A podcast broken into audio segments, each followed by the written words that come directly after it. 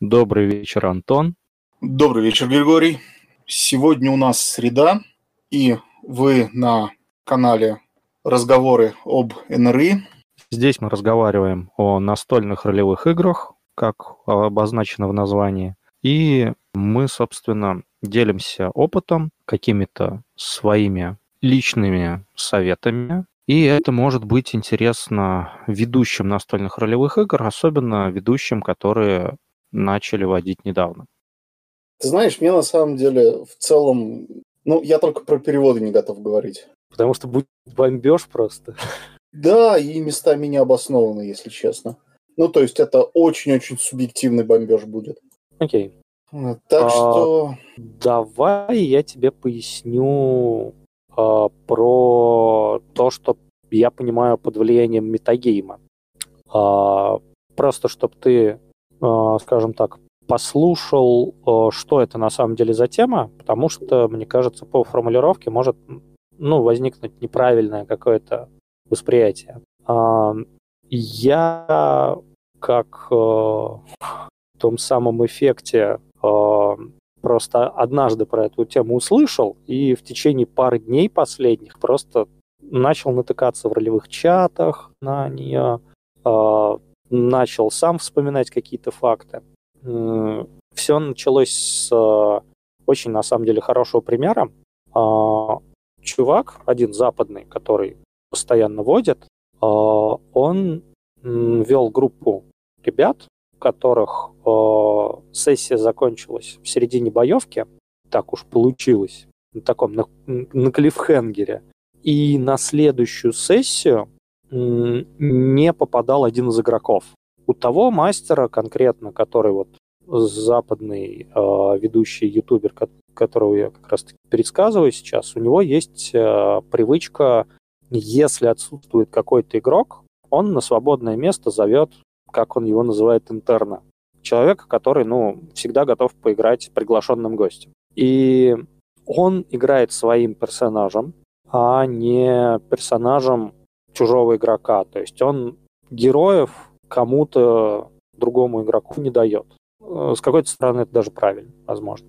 А, и ребята там сражаются с какой-то демонической хренью около огромного портала где-то глубоко под городом. И, собственно, за порталом, ну, в аду, который за ним находится, ребята там видели каких-то демонов и всего прочего. И в начале следующей сессии от э, персонажа отсутствующего игрока из этого портала вылезают щупальца, хватают типа и затаскивают внутрь, при этом выбрасывая из э, своего захвата какого-то другого персонажа, который тут же пытается сориентироваться в ситуации на ходу и понять, кто враг, как бы, и с кем ему лучше объединиться в этой опасной ситуации. И по факту в данном случае метагеймом является тот факт, что мы пытаемся э, какими-то нарративными, художественными э, средствами оправдать отсутствие игрока на партии и пытаемся каким-то образом ну, способствовать тому, чтобы история от каких-то обстоятельств жизненных не сломалась. Я обычно не люблю подобным резким э, способом выдергивать персонажа из повествования. Ну, мне это кажется таким эффектом рояля в кустах. Хотя я сам прибегаю к таким методом, если можно вывести персонажа как-то логично. У меня было такое на убийстве в Балдурсгейте. Ребята а, нулевую сессию генерились. А, там первая сцена а, — это, собственно, ребята ходят по рынку в торговой площади Врат Балдура, и ребята в нулевую сессию решили как бы отыграть ее что они ходят там, общаются с э, торговцами, друг с другом встречаются ну, в условленном месте, э, ловят каких-то воришек-карманников. Э, и сессия у меня закончилась на том, что начинается основная часть сюжета, начинается ну, какая-то толкотня в толпе, суета, и ребята понимают, что ну, где-то в толпе кого-то убили. И на следующую сессию ко мне не приходит один из игроков, который играет за наемник э, пылающего кулака местной милиции, скажем так. И я логично его вывел э, тем, что ребята, они обнаруживают, что те, кто расстреливает толпу, они находятся на, в окнах домов, там, на последних этажах, на крышах. И он в рамках своей роли раздает приказы, как кому действовать в этой э, сцене. То есть он говорит, так, вы типа берете на себя этот дом, попытайтесь э, вломиться в двери и подняться на тот этаж. Э, ты типа профессионал э, стрельбы, поэтому попытайся отвлечь э, стреляющих на себя и ответным огнем, соответственно, их э, заставить э, засесть в той позиции, где они сейчас находятся. А я побегу в другой дом и найду стрелка оттуда. И ребята просто расходятся тактически, чтобы устранить сразу несколько целей. И мне это казалось, ну, как бы, достаточно логично. Если я такой, таким логичным способом не могу вывести игрока из повествования, я обычно просто, ну, понижаю его сюжетную зна- значимость. Он, возможно, отделяется от группы э, по каким-то своим личным причинам. Он, возможно, начинает меньше проявлять инициативы и меньше рваться с решениями с какими-то. Ну, в рамках роли. То есть, если персонаж и так был тихоня, то он может вообще как бы стоять, смотреть на разговор со стороны, не вмешиваясь в него. Если персонаж очень а, активный, инициативный сам по себе, то, возможно, его инициатива отделила его от группы. Или он начинает сомневаться в а, той области, в которой сейчас группа ну, начинает принимать решения, потому что он сомневается в своей компетенции в ней, и начинает больше проявлять инициативу не суя там всем свое мнение какое-то, а спрашивая мнение у остальных, вовлекая остальных в процесс. Э, и это, наверное, самый яркий пример, как поступать с отсутствующим игроком. Потому что, с одной стороны, э, с точки зрения нарратива ничего не поменялось. С другой стороны, мы пытаемся э, метаигровые какие-то факты, ну, в данном случае отсутствие игрока, оправдать какими-то внутриигровыми инструментами. Я в первую очередь именно про вот это. Как мы подстраиваем инструменты под обстоятельства. Вот. Просто я практически уверен, что ты мог подумать о чем-нибудь другом. Ну, я и подумал о чем-нибудь другом. Потому что, ну, как бы метагеймы это у нас то, что э, происходит вне игры и, по большому счету, э, не должно никак влиять на игру. Ну, по большому счету, да. Но в таких ситуациях, по факту, метагейм, то есть внеигровые события, на игру влияют в данном случае. Ну, потому что их влияние мы не можем просто игнорировать. Как мы не можем делать вид, что игрок все еще присутствует за столом. Ну, я не уверен на самом деле, что это действительно в раздел метагейма надо относить такого рода события.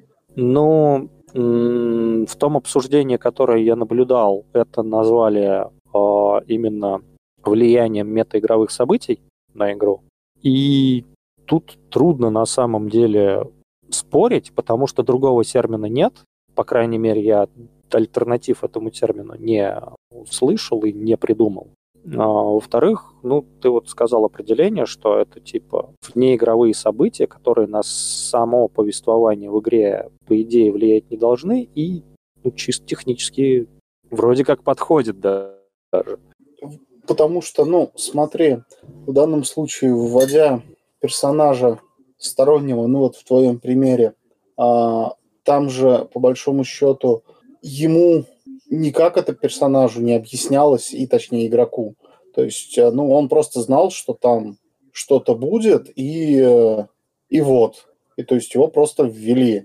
Ну, как бы его просто ввели. Там, да, действительно, а, немного странным способом, потому что ситуация такая, то есть это между сессиями и сессия, грубо говоря, а, казалось как-то там разорвана на самом таком э, э экшоновом месте.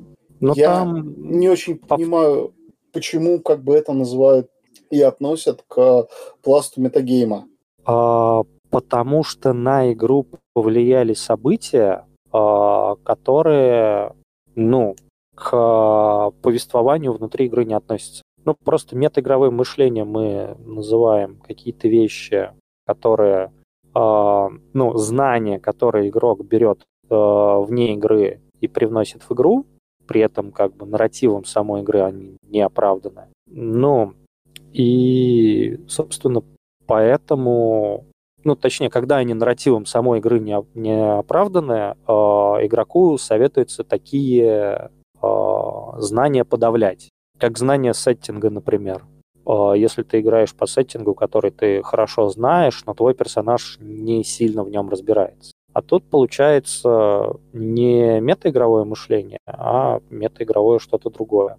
Просто, ну, я услышал только этот термин в процессе обсуждения подобных ситуаций. А некоторые ведущие, ну вот ведущий пример, которого я привел вот, э, с дракой портала, а, он, ну, типа, не придумывал этому вообще термин. Он просто такой, типа, ну вот там какие-то события случились, мне нужно было вывести из э, нарратива одного персонажа, добавить другого, я сделал тот. И, в принципе, он никак э, терминологически это не устанавливал. С другой стороны, если придумывать термин, я просто не знаю, какой еще термин придумать. Мы можем договориться до обсуждения, плотного. Ну, вот просто смотри, я сейчас начал прям действительно гуглить, а, что такое метагейм. Вот метагейм, метагейминг. А, один вариант определения.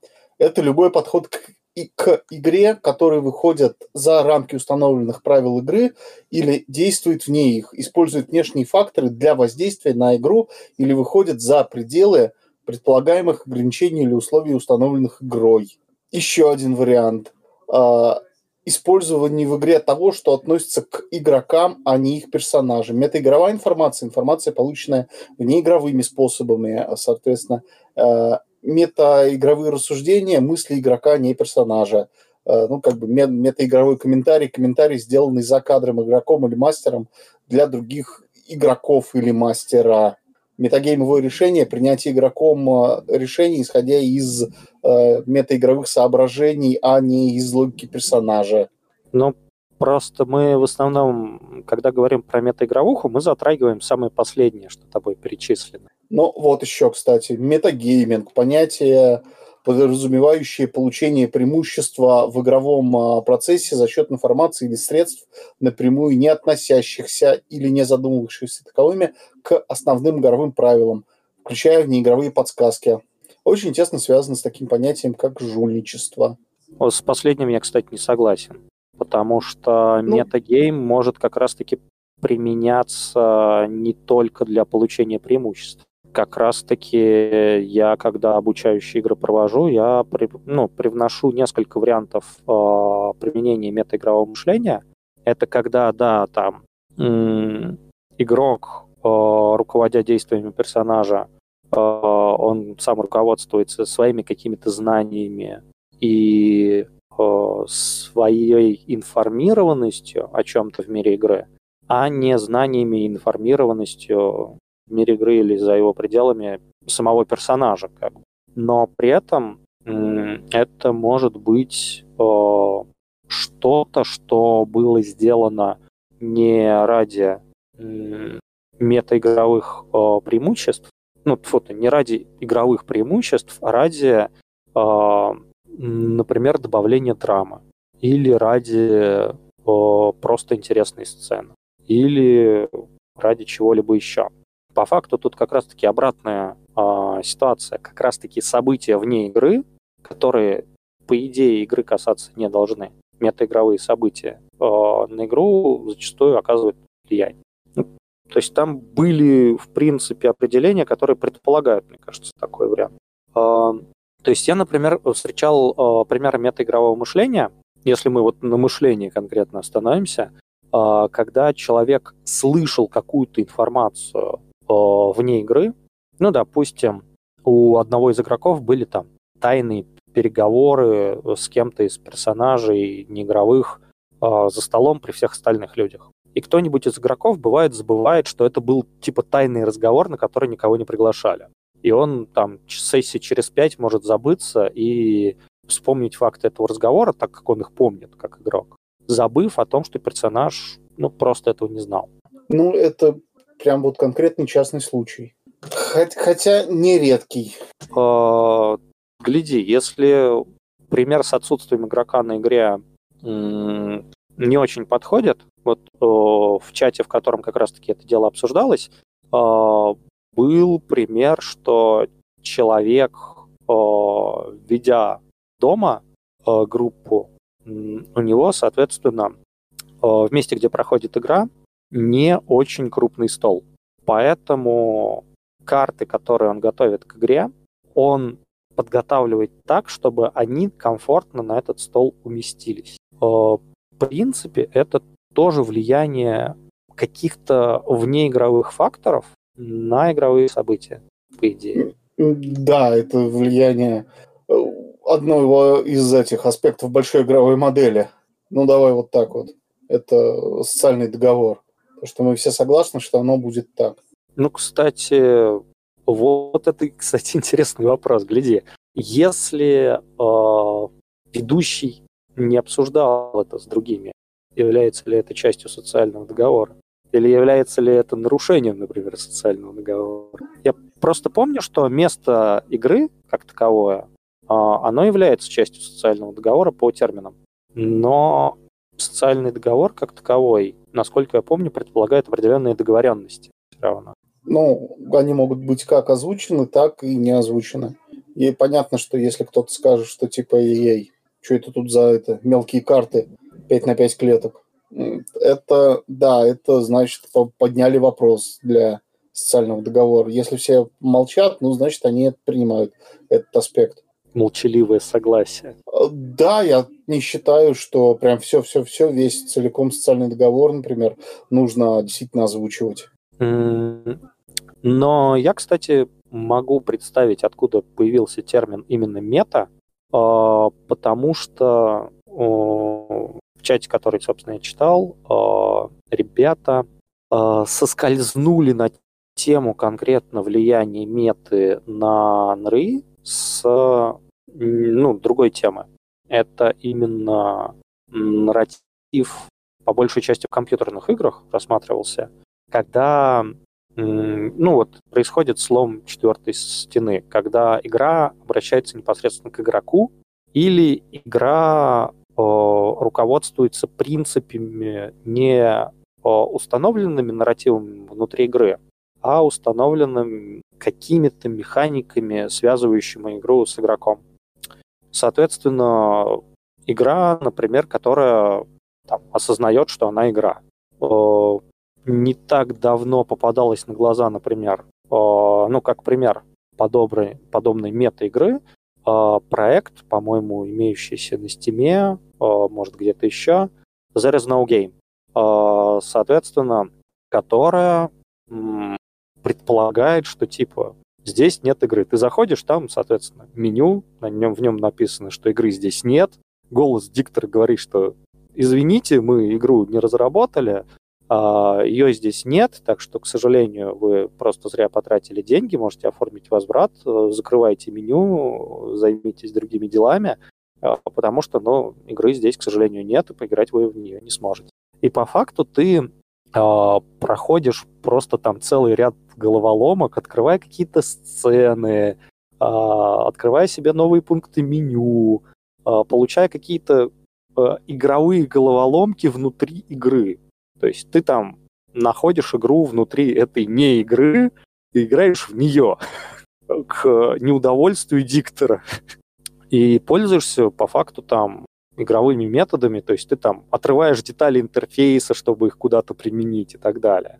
По факту кроме как метой, это игра, ну, кроме как метой, это трудно чем-то еще назвать. Соответственно, если мы выводим на какой-то вот уровень нрышек, то получится это как раз-таки применение в ненарративных каких-то приемчиков, писанных в нарратив.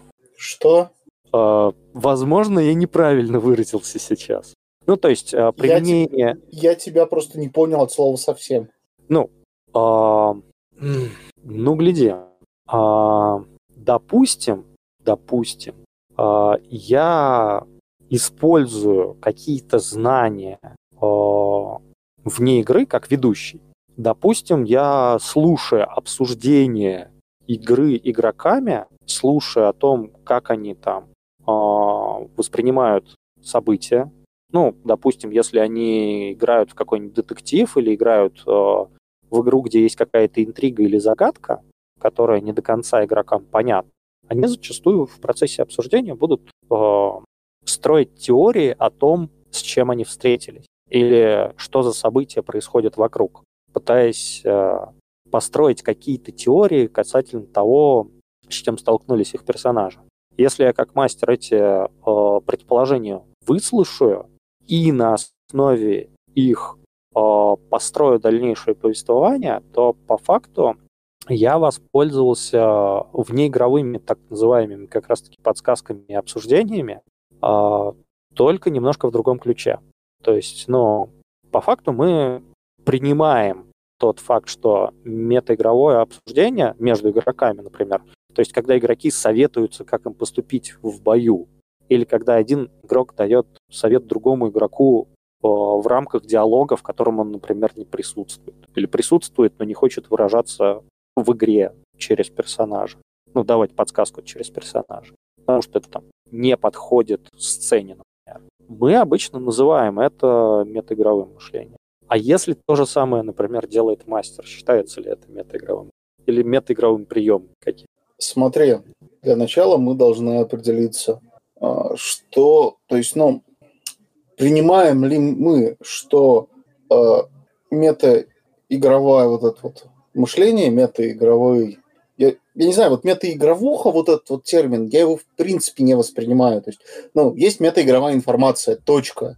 Метаигровое мышление Окей. Я это, говорю про мышление. Это анализирование и обработка, обработка метаигровой информации.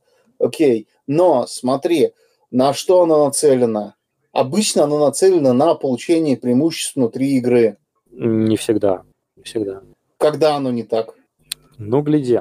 А, пример, который я вот прям постоянно и чаще всего привожу, как пример метаигрового мышления, нацеленного не на получение преимуществ, это когда ты а, зная, а, что от игры хочет другой игрок, а, какие концепт, ну, какой концепт он придумал для игры, а, или какие, скажем так, ну, каких вещей он от игры ожидает.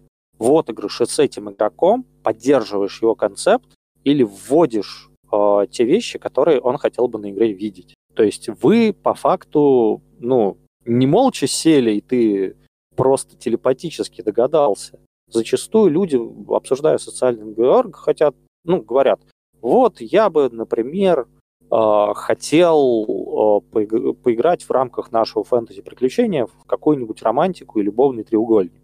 И ты, например, когда он начинает флиртовать с какими-нибудь, я не знаю, разносчицами еды в тавернах, своим персонажем начинаешь проявлять ревность, которая, ну вот, внезапно возникает, и все понимают, что что-то вот не так. Почему, почему этот персонаж ревнует своего сопартийца? Он что, влюблен? А, и по факту ты, пользуясь неигровой информацией о том, что человек хотел от игры, пытаешься поддерживать эти его хотелки или пытаешься поддержать э, там, концепт э, и образ его персонажа, с помощью действий внутри игры своим персонажем. Ну, как бы у меня есть прям конкретный пример, который я привожу на ознакомительных играх, что вот человек э, вместе с остальными участниками игры пришел, рассказал о своем персонаже э, ведущему и остальным, что он сделал, э, какого персонажа он собирается отыгрывать, и рассказывает про драматического персонажа, у которого там который сам был на войне, а, и пока он был на войне, у него умерла семья из-за военных действий. И сейчас он такой грубый, нелюдимый товарищ, который типа, ни с кем не хочет сближаться из-за боязни потери. И я обычно это привожу пример как мостик от э, вовлечения другого персонажа в общую деятельность, ну, что это типа необходимая практика на игре. А, мостик к метаигровухе как раз-таки. То есть э, в случае, если человек не может никак отыграть, почему у него персонаж э, нелюдимый, грубый, ни с кем не сближается, он там просто перепосылает как бы нахрен всю остальную часть партии и просто будет сидеть в стороне, что не очень хорошо скажется на качестве игры.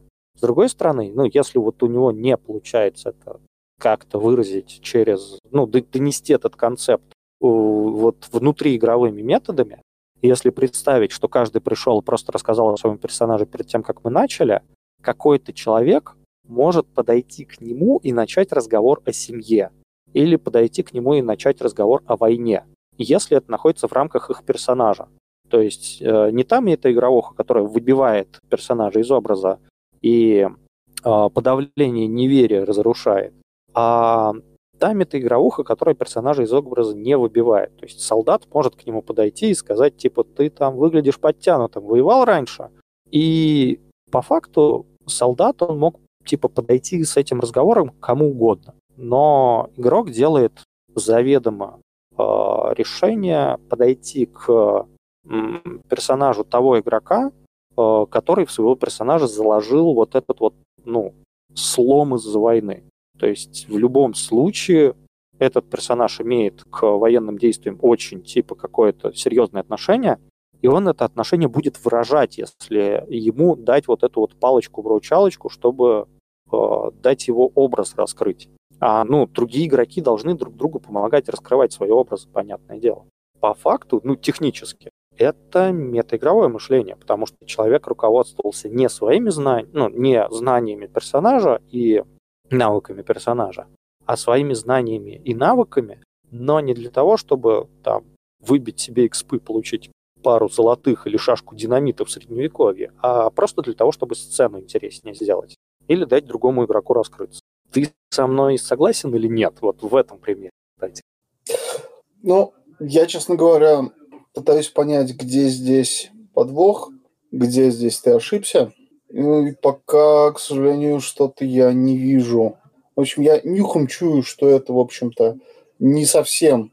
То есть это, да, использование метаигровой информации, но, но, но, но, понимаешь, как-то обычно традиционно все-таки, все-таки относят к использованию вот этой вот метаигровой информации традиционно в основном э, для ну, получения внутриигровых каких-то бонусов э, внутри, для, для получения внутри игры каких-то преимуществ. Ну, я бы, наверное, сказал, знаешь, что... в данном случае технически это на самом деле тоже можно сказать, что используя метаигровую информацию для получения там, преимущества в отыгрыше, например, для получения возможности там отыгрывать какие-то сцены. То есть это не будут прям вот непосредственно какие-то э, явные преимущества в виде, как ты сказал, там, взрывчатки в фэнтези-мире или э, там, знание, как обойти какую-то там хитрую ловушку или поймать молнию.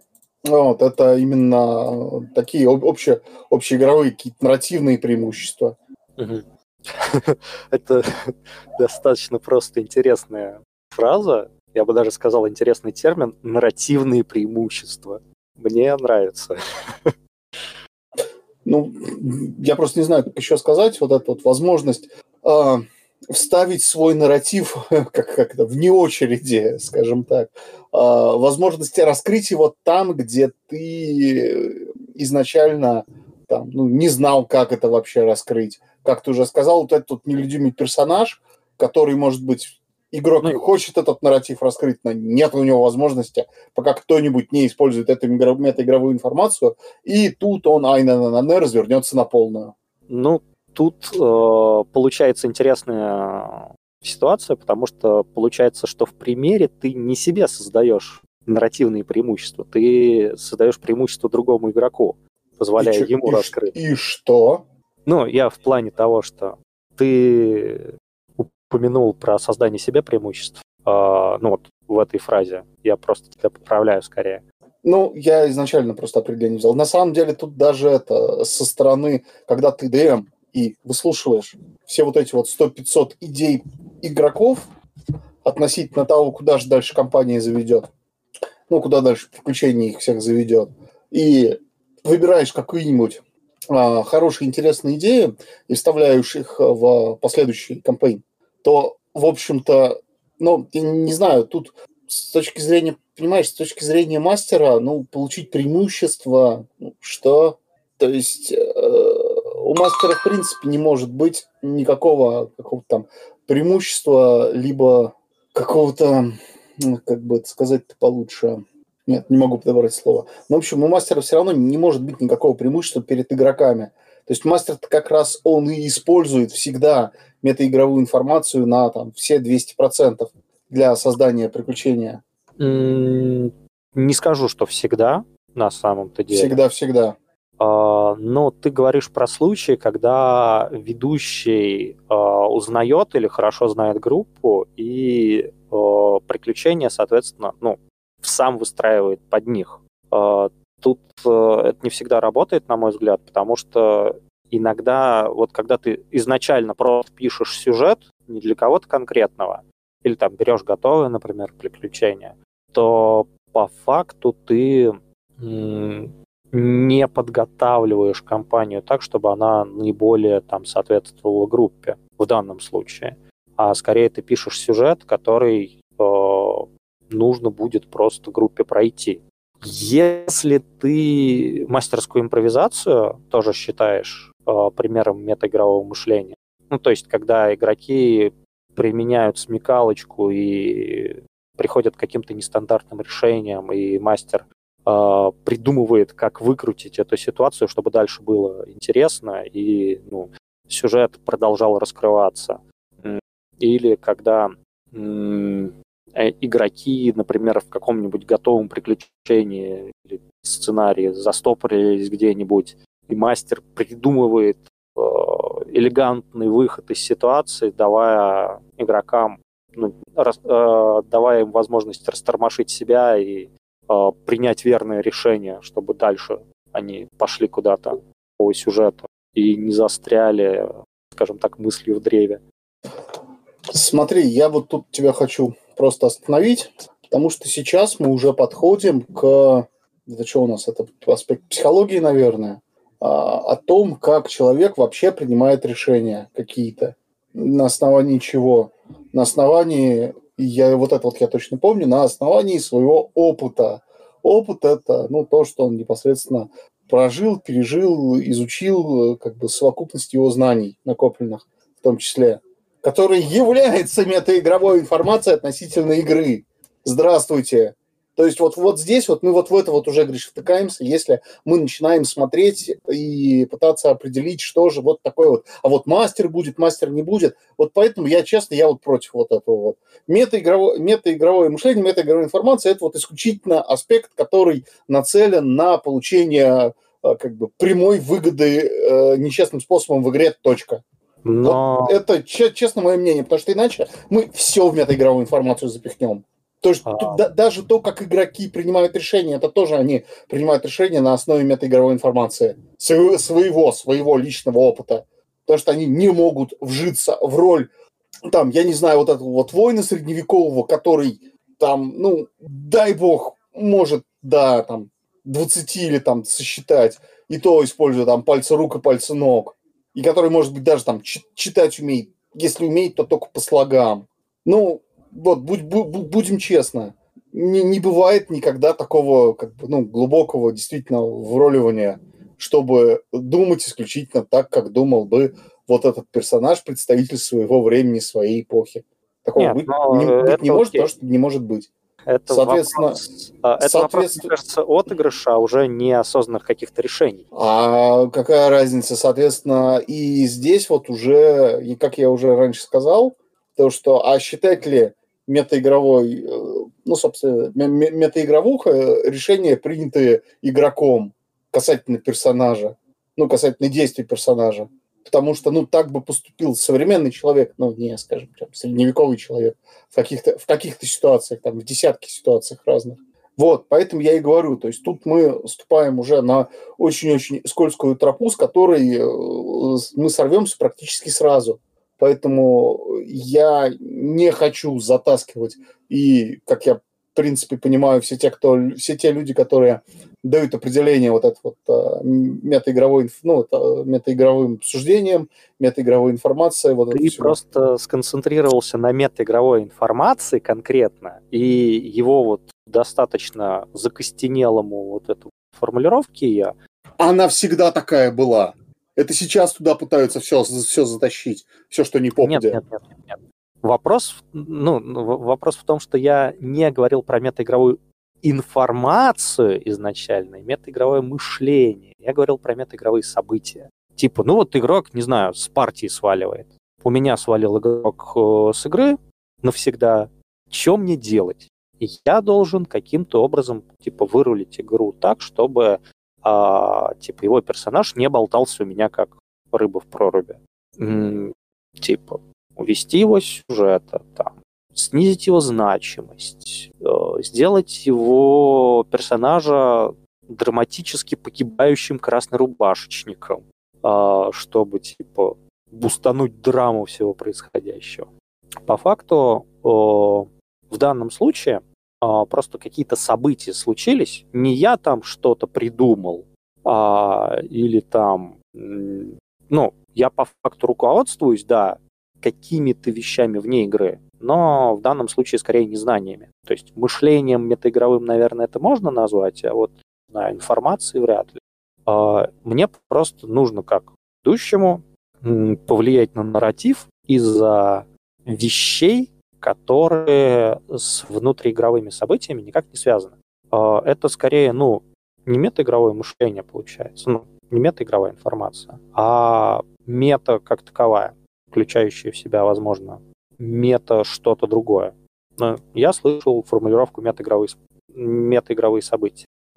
Ну вот пусть они сначала метаигровым событиям четкое определение дадут, после этого мы как бы начнем с этим делом, ну, этим термином оперировать. Ну, гляди. Ну, я, например, просто... Я, например, с этим определением сам по себе не очень согласен. Потому что я не думаю, что это вот какие-то, я не знаю, там, э, теоретики теории игр э, это определение создали. Ну тем более очень многие формулировки, которые зарождались на, скажем так, на заре геймдизайна, обладали достаточно большой неточностью и субъективностью. Ну, Почему я не согласен, я уже высказался. То есть я привел пример, когда люди просто м- окей, улучшают отыгрыш другого игрока, создавая ему преимущество в нарративе, позволяя ему раскрыться, которое он не мог получить, опять же, из-за того, что, ну вот он такой игрок, у него просто не очень выходит хорошо отыгрывать. Но по формулировке, которую ты вспоминаешь, а, у нас, например, получается такая ситуация, что ты говоришь, что это получение преимуществ честным путем. А, ну, в том числе Я... нечестным. Ну, просто в данном случае человек типа просто ходит и отыгрывается. Да, он знает о концепции другого персонажа, но мне а кажется... откуда он знает, что нужно подойти именно к нему, поговорить именно с ним об этой теме? Ну вот, давай так Хорошо. Прям совсем к примитиву сведем. Почему он подошел именно к нему? Он использовал а, потому что он как информацию. Игрок, да, он использовал... Я не спорю, что он использовал метаигровую информацию. Просто в данном случае э, полученную нечестным путем как-то странно звучит, потому что, ну, мы все пришли к ведущему перед игрой и рассказали концепты персонажей при всех, чтобы э, мы... Я про полученную нечестным путем я про полученную нечестным путем я не, я не говорил, я говорил получение внутриигровых каких-то, э, в том числе нечестным путем. Ну, то есть это вот сам вот этот вот путь применения метаигровой информации, он, ну, Просто... ну, его не всегда можно считать честным. А, для меня достаточно размытое определение, что здесь как бы в чем нечестность данной ситуации заключается. Типа, он не мог подойти к этому персонажу и с ним заговорить войне. Давай так, вот технически, технически, как бы я адвокат дьявола. Почему он именно к нему подошел? То есть, почему он подошел именно к нему? Он давал заявки на то, чтобы я, я осматриваю там своих сопартийцев, мастеру, типа, я осматриваю своих спортивцев, из них, там, кто из них больше всего похож на человека, который служил в армии, там, ну или вот что-то подобное. Если бы он перед этим выстроил хотя бы какую-то конструкцию, окей, ладно, тут подстелил э, соломку. Э, но как с твоих слов он прям вот сразу, о, у тебя выправка, я смотрю, ты, наверное, служил. Ну, как бы, понимаешь, к чему, к чему я клоню? Ну, мне кажется, в данном случае мы скорее встраиваем э, просто дополнительный элемент. Потому что если мастер внимательно и чутко отнесся к ситуации, он, конечно же, увидит, что там у человека проблемы с отыгрышем и скажет, да, вот, вот этот парень, короче, выглядит подтянутым, ну и как будто э, в строю стоит. И направит как бы игрока к нему, чтобы... Это если игрок предварительно спросил, предварительно дал какие-то э, заявки мастеру, что типа я вот, ну, ищу, я там, если кто-нибудь, кто тоже служил.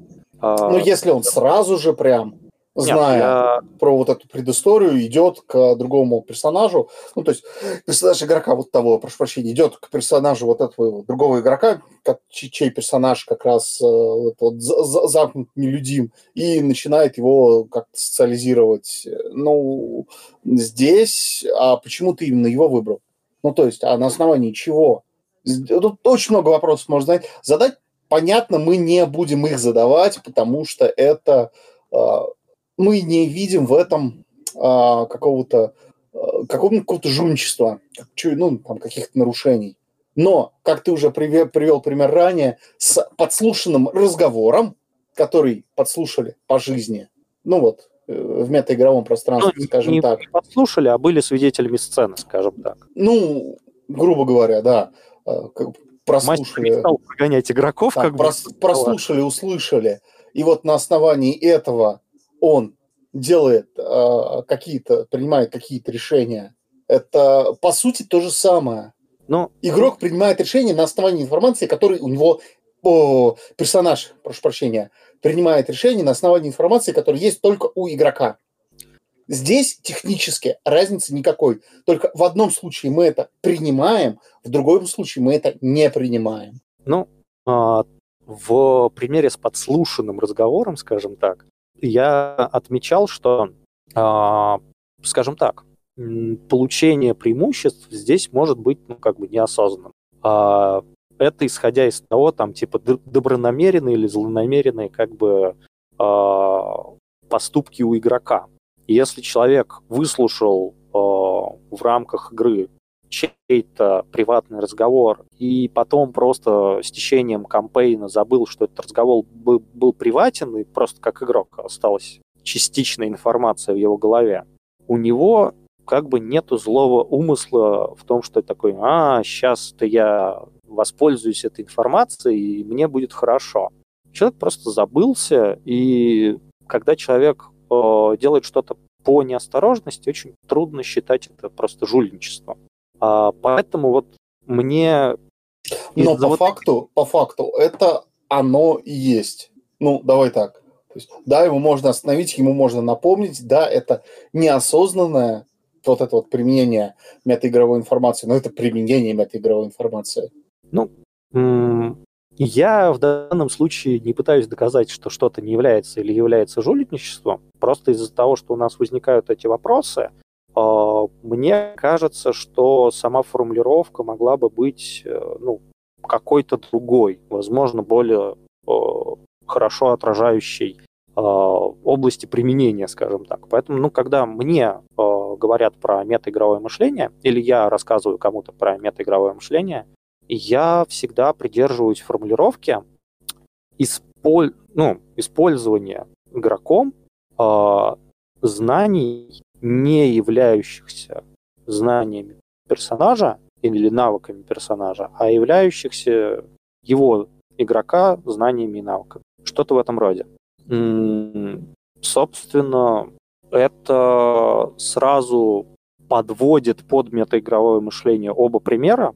То есть человек, который по случайности э, воспользовался своими знаниями, а не знаниями персонажа, и игрок, который руководит действиями персонажа, руководствуясь своими знаниями для улучшения отыгрыша, это в таком случае не порождает дискуссии, является ли это метаигровым мышлением. Да, является, потому что игрок, руководя действиями персонажа, при этом не руководится его знаниями, а руководит своими знаниями. Но является ли в данном случае это чем-то плохим? Ну, мне лично кажется, что нет. Один... А, смотри, я вообще не говорил про хорошо или плохо, заметь. Я в данном случае спорю скорее не с тобой, а с формулировкой. Потому что э, формулировка метаигрового мышления, как ты ее приводишь, в том виде, в котором она наиболее популярна в ролевой среде, она несет очень резко негативный оттенок. Типа, зна- ну, типа применение знаний для получения преимущества, типа, нечестным путем. Звучит как полное мошенничество и читерство. Но по факту метаигровуха может быть как попыткой, ну, потянуть одеяло игры на себя и просто, ну, типа, нажиться за счет, скажем так, других игроков. Как иногда это, например, подобное поведение присваивают Манчкинам чаще всего.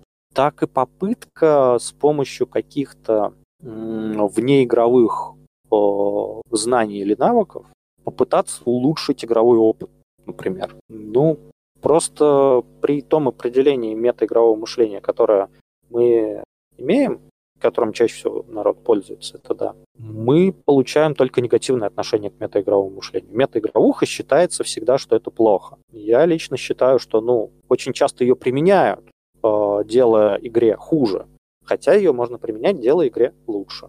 Вопрос, кстати говоря, кажется ли тебе моя формулировка, не знаю, более, более всеобъемлющей? И какое у тебя, кстати, у самого отношение к метаигровухе? К какому из аспектов? Вот давай вот, вот этот вот вопрос. Но для начала я отвечу на твое. А, смотри, я уже говорил минут 15 назад о том, что в принципе мы под а, метаигровое мышление можем подвести любое действие персонажа, вообще любое, придравшись к тому, что там средневековый рыцарь не может так поступать, потому что он не будет так поступать, потому что он не знает, как этого, что вообще так можно поступать. Несмотря на то, что игрок знает, что так можно поступать. Ну, абстрактно. Я пример сейчас про, прям вот придумывать не хочу, но это э, достаточно, я думаю, понятно, о чем я говорю. То есть э, там, если мы, например, да, даже не по средневековью, даже там, по какому-то фэнтези, ну, склад мышления персонажей и склад э, мышления современного человека, склад мышления, да, наверное, так это называется, они заметно различаются. И то, что персонажи действуют подчас как, ну, по факту, современные люди, попавшие туда, но понятно, что мы как когда отыгрываем их, мы как-то ограничиваем себя, как-то, ну, пытаемся э, пытаемся именно играть персонажа, пытаемся оперировать э, знаниями персонажа и отсекать для себя какие-то вещи, которые мы знаем сами как игроки. Э, но концепт, ну, как это, схема принятия решений наших и, в принципе, наши решения, э, они именно основываются все-таки на как-то мышлении современного человека. А со стороны ГМ это также абсолютно работает. То есть ну, мастер не сможет отыграть действительно там средневекового крестьянина, потому что, ну, это, если как, ну, люди, которые историю изучают достаточно активно, сильно, ну, они примерно знают, как э, крестьяне жили, вы сами кто-то можете погуглить, посчитать, э, как, какое вот было, ну, именно мышление у вот самых вот этих вот ну, нижних слоев общества, не самых нижних, но вот внизу, то есть там, э, Этим, господи, там кстати, формальной логикой даже подчас не пахло. А, этим, кстати, занимается э, один из разделов психологии, насколько я помню, который э, рядом с э, культурологией и краеведением находится. Потому что э, у меня в университете, правда, не на моем потоке, но на параллельном было, что э, в рамках Э, культурологии им рассказывали про образ мысли э, определенных эпох, э, ну, общества определенных эпох. Да, да, вот, ну, ты отлично, ты понял, о чем я. И, собственно, поэтому, как я уже сказал, под какие-то действия, основанные на метаигровой информации, можно подвести вообще всю игру. И это будет правда. Ну, ну, объективно, это действительно будет правда. Действительно, персонажи игроков действуют, исходя из э, там, знаний и опыта игроков. Даже если игроки сами для себя отсекают какой-то там, пытаются отсечь, там, не применять какой-то набор, ну, вот, знаний, какой-то набор информации, который у них есть. А, а, ну, то, это, что... Наверное, это, наверное, также к вопросу о том, что там недалекий человек с трудом от, отыграет интеллектуала, или там подросток вряд ли сможет э, внятно отыграть умудренного сединами ну, старца какого-нибудь. Да, примерно из этой же серии. Так вот, о чем я? Ну, ну да. Э, поэтому я вот, я вот лично для себя просто разграничиваю, собственно, там, я, кстати, обычно чаще, чаще всего встречаюсь еще с одним пунктом. Это метаигровые разговоры. Это когда игра... Я сейчас ну, вот, вот, э, вставлю, чтобы потом не забыть вот, эти, вот это вот э, пояснение. А, это когда игра по каким-то причинам затормаживается, ну, как-то ставится на паузу, и начинают общаться на темы, не относящиеся к игре вообще. Ну, то есть просто вот какое-нибудь обсуждение чего-нибудь причем, скорее всего, даже ну, чаще всего э, у меня из вот моей мастерской карьеры, скажем так, это обсуждение каких-то э, вопросов, которые очень косвенно связаны с игрой, с тем, что происходит внутри игры. То есть там, э, я не знаю, а, один игрок отлучается там, чеку налить, один игрок отлучается э, там, не знаю, в тайную комнату, и оставшиеся там 3-4 там Э, начинают, типа, а что там, а какие еще драконы у нас бывают, кто-нибудь помнит? Там, ну, вроде это вот такие, такие, такие. Типа, а, кристальные, а что, кристальные тоже бывают, а что они умеют? И, короче, начинается просто какое-то обсуждение вот всего, не относящееся непосредственно к игре, ну, как очень косвенно относящееся к игре, но никак не игра. И остальные игроки тоже возвращаются, и это может продолжаться, пока кто-нибудь неважно кто, игрок или мастер, это не прервет, скажет, ну, типа, все, возвращаемся уже к игре. Кстати, вот метаигровые обсуждения, вот эти вот, они тоже, как и обсуждения непосредственно завязанные на игру, когда игроки от э, э, не от лица персонажей, а именно как игроки начинают обсуждать, э, что же наша партия будет дальше делать, как мы будем дальше жить и так далее, и так далее, и так далее. Я в первую очередь про это, кстати, подумал, что у меня было такое, что условно группа собралась где-нибудь там в лагере у костра, поговорили как игроки, ну, знаешь, там, вне роли полностью, э, обсудив какие-то вещи, э, ну, далеко не с точки зрения персонажа, и договорились, как они там действуют дальше. При этом сами персонажи ни словом не обменялись, просто как hive mind какой-то начинают выполнять какие-то задачи, о которых в нарративе игры даже речи не было. Да, но... Я уточню у тебя. Вот, но, есть... кстати, Гриш, вот смотри, да. с другой стороны, вспоминая большую игровую модель, но тем не менее все внесли это в общевоображаемое пространство. Вот этот вот концепт решений. Криво, косо, неправильно, но тем не менее они его внесли. А, да, и да. приняли. И как так, бы и, все, и другие игроки это приняли, что да, мы будем так действовать. Ну, в, я как ведущий, понятно. Э, я как ведущий просто, э, ну, так как у меня тоже есть э, право что-то заявлять на общее воображаемое пространство, просто когда вижу такой диалог, начало такого диалога, я обычно просто прошу перевести диалог внутрь нарратива.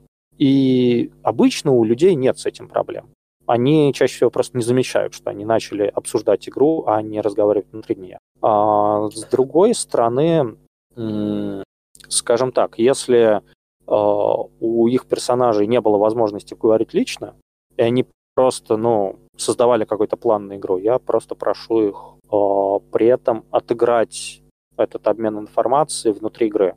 Потому что иногда важно, как ты что-то сказал, а не что ты сказал или важно, что ты сказал, а что не упомянул.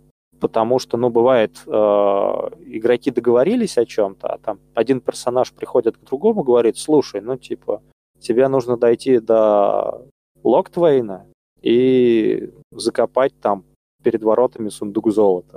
Человек э, идет до Локтвейна, видит там огромного великана, охраняющего ворота, и такой, друган, чё ж ты мне не сказал-то, что тут великан будет?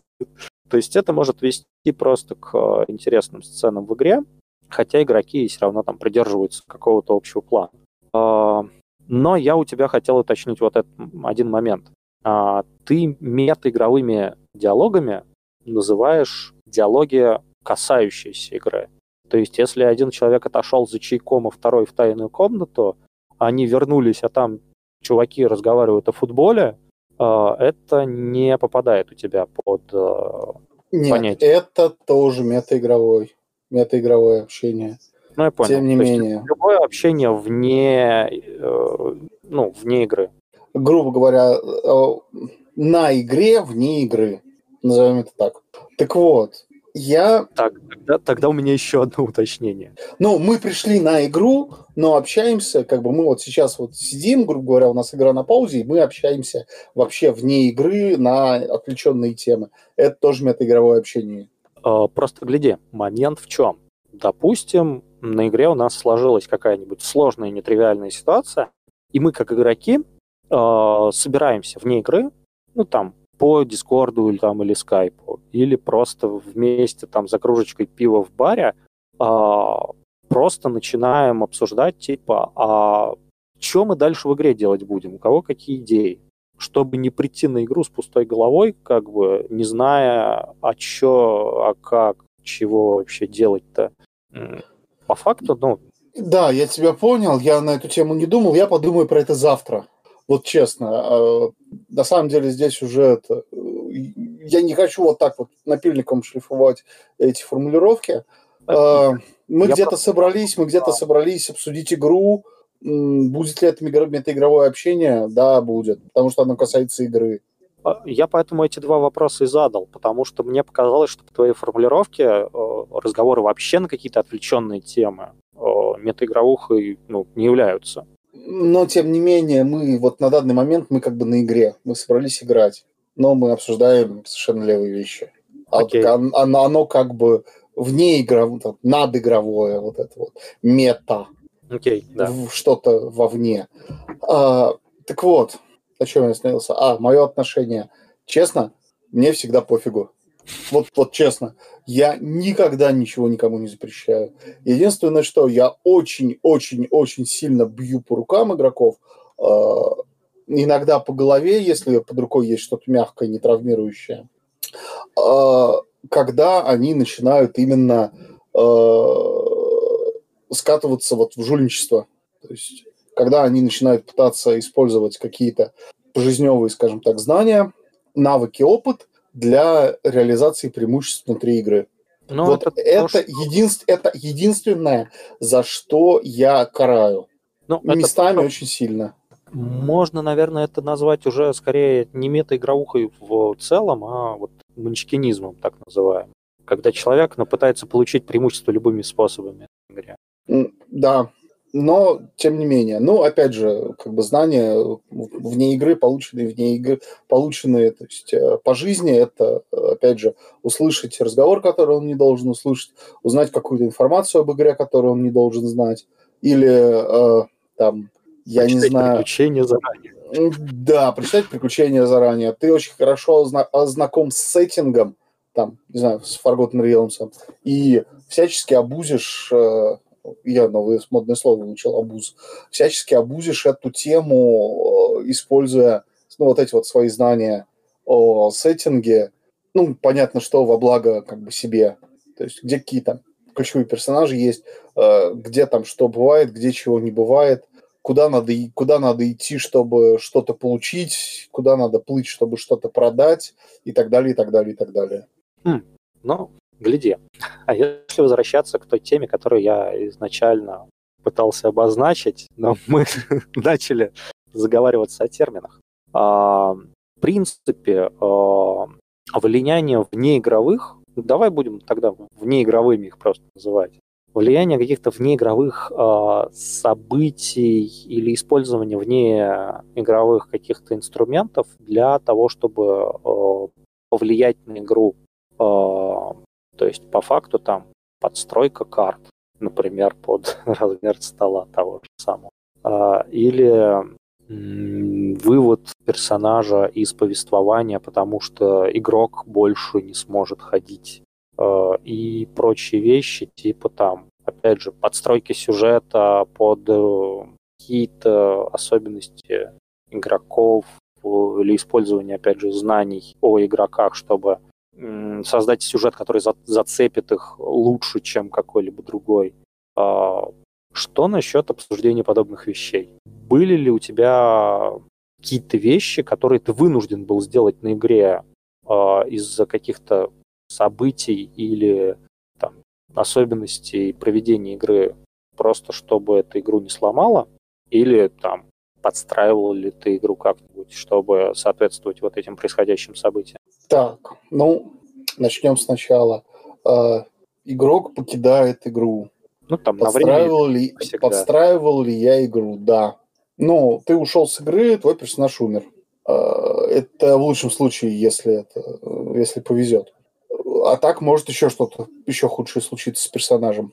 Он там просто может уйти, пропасть без вести, и там дальше с ним вообще полный этот анал карнавал начнется. А, ну, исходя из э, великого замысла мастера, конечно же. Конечно же. А, дальше подстраивать карты под условия нет, никогда. Ну, потому что если я делаю карту какую-то, то я делаю ее вот ну так, чтобы соответствовать приключению. Если я знаю, что мы будем играть в каких-то там условиях, где ну, места мало, не очень удобно, но окей, мы потеснимся как-нибудь. Как-нибудь там э, листочки там на колени переложат игроки, Э, как-нибудь свои 100-500 э, наборов кубиков, там на окно поставит, либо там на тумбочку, либо куда-нибудь тоже нам на пол положит рядом. Такого я не делал. Что у тебя еще из вопросов было? У меня, кстати, тогда, скажем так, личный вопрос. То есть ты никогда не рисовал карты в другом масштабе? Ну, просто я привык, что я иногда делаю просто мелкую зарисовку. Если, ну, мне не нужна прям сетка тактическая с миничкой какими Нет, а. ну, я подумал, что как раз именно э, тактическая сетка, вот, тактическая карта дюйм на дюйм под ну, минки. Там в примере, скорее всего, имелась в виду именно она. Но я, например, иногда сознательно отказывался от применения миниатюр, чтобы просто там не вытаскивать локацию там на 100-500 метров, короче, на стол и возякать ее туда-сюда. А я просто, например, э, подавал карту частями, ну, разбивая ее на кучу мелких э, элементов. Э, говоря, кстати, про подобный способ применения, я, например, поэтому, когда готовился к эпику лого, логово Драколича, я просто в файле с изображением всей карты а, именно вырезал какие-то участки, изображавшие там отдельные локации, отдельные зоны или комнаты, а, и печатал их как карты, именно как карты отдельных помещений, а не как карту комплекса, скажем так, чтобы можно было именно как кусочками ими манипулировать. Убирать со стола или, наоборот, там выложить несколько, но выкладывать их по очереди в порядке прохождения помещений игроками что-то вот такое. Ну, это как-то очень глобально для меня. Обычно я вот на столько на такие вещи я не заморачивался. Если нужно какую-нибудь, я не знаю, там, э, карту региона показать или карту района, я ее просто там на ноутбуке показываю или на планшете. То есть она у вас есть, окей, если хотите, можете ее там себе взять или перерисовать. Пожалуйста, используйте. То есть раздатку я ну, очень-очень редко подготавливаю, и только в тех случаях, если она э, является одним из э, ключевых моментов э, приключения. Ну, это на самом деле вопрос-то не про раздатку, а, хотя тоже тема интересная. Я говорил именно про тактическую сетку. И это вроде бы у нас как раз-таки тоже участвовал в логове Драколича. Ты помнишь, что там именно ну, не была э, напечатана карта э, всего подземелья, тактическая, а, ну, точнее, она была напечатана секциями. То есть я каждому ведущему выдал э, в качестве тактических сеток э, именно набор карт э, с изображенными на них отдельными зонами. Ну да, это я помню. То есть каждый мастер получил свой район, свой регион. Э, нет, если мне нужно, я выкладываю тактическую сетку полностью. Если я могу без них обойтись, я стараюсь без них обойтись. Просто театром разума. Да, но это бывает редко, поэтому все-таки все-таки и, и Pathfinder, и наш любимый D&D 5, они предназначены и ориентированы на карту сетка и на миниатюры. Ну, тут э, я бы сказал, что есть какие-то определенные ограничения в плане восприятия э, из-за подобной системы. Э, потому что, ну, я, например, э, я часто использую театр разума, э, когда для игрока не составляет труда представить себе происходящее. Если это ну, комната с э, какой-то достаточно легко воспринимаемой мебелировкой и достаточно малым количеством соперников, или что-то подобное, что рисовать будет, э, ну, там, долго и геборно, зато представить на словах можно будет там минуту буквально максимум. А, я просто помню, что я достаточно часто применяю театр разума в ситуациях, когда плоскости карта будет э, достаточно нерепрезентативна.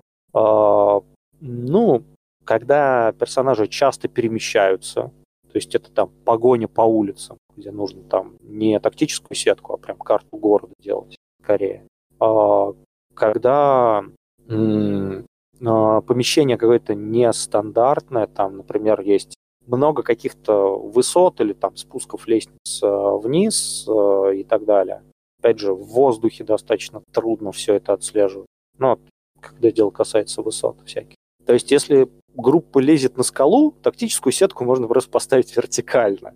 А когда все это дело происходит на какой-то не самой простой местности, то тут э, с одной стороны, если это легко представляемое, не самая плоская местность, театр разума спасает. С другой стороны, если это очень трудно представляемое, не самое плоское место, ну, потому что там куча каких-то разных высот, разных предметов, склонов там. Бывает, что легче начать рисовать, чтобы часть информации была визуальная, а часть а, словесная.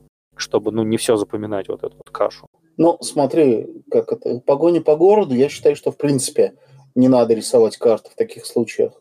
Только описание, никаких карт. Просто нафиг, нафиг. А, как ты сказал, когда сложная местность, там с, здесь высотка, здесь низина, здесь э, там стены какие-нибудь, здесь э, сложно проходимая территория, или как там, ну, вспоминай пятерку, вот такие вот вещи. Там, да, там вот обязательно надо рисовать карту и, да, уже выкручиваться, как обозначать э, высоту, как обозначать, наоборот, там, низину, как рисовать какие-то вещи. Я не очень люблю, на самом деле, 3D-карты вот эти вот все, а, вот эти вот террейны, которые там объемные, там стеночки, там пластиковые или картонные, еще что-то. Выглядят они клево, вот честно. А, но ну, играть... Достаточно заморочено. Чего? Делать да, да, достаточно. Да, да. и делать, ну, делать их, может быть, не сильно заморочено, на самом деле очень заморочено подготавливать э, боевое столкновение, ну, вот по всем вот этим ДНД клонам, скажем да. так. Но, то есть это так. каждый раз должен подбирать, что именно, как именно, где там стена, все это дело расставлять. Не дай бог кто-нибудь чихнет. Вот, а я, я такое видел. Так вот, карты, скажем так, если брать не ДНД, а, например, боевки по группсу, то там в 99,9% случаев берем клетчатый листочек и на нем все разрисовываем. Там карандаш, карандаши, можно цветные, даже лучше цветные, ластики, они все вот эти вот передвижения, они вот именно так, это гораздо прикольнее, чем двигать там, создавать какую-нибудь э, поверхность, двигать минки и вот это вот все. Э, ну, исключение то, что сложность, то, что для группса нативным считается гексагональное поле, поэтому, да, здесь есть как бы определенный минус. Ну, с другой стороны, я его тоже сделал, я даже, по-моему, в клуб два листа гексагонов э, оставил на всякий случай. Они у нас лежат до сих пор. Ну, это хорошо. Они просто ламинированные, на них там маркером можно в целом даже рисовать. Э, я специально ну, постарался подобрать. Вот. Э, но, но, как я уже сказал, да, я их даже сделал, но все равно, все равно там, обе компании мы доигрывали какие-то боестолкновения, ну, длительные, космические. Мы боестолкновения доигрывали на листочках э, клетчатых, потому что это, черт возьми, проще, оказывается. А, и масштаб можно любой взять, ну, взять большой листочек, там, формата А4 из альбома, из, ну, вот этих вот блокнотов крупных, и все, у тебя огромный Battlefield есть. Вот, э, поэтому, ну, в плане именно поля для боевок. Ну вот, кстати говоря, про космический бой, э, мне кажется, это как раз-таки, ну вот как и воздушные бои, это достаточно трудно исполнимые бои в плоскости.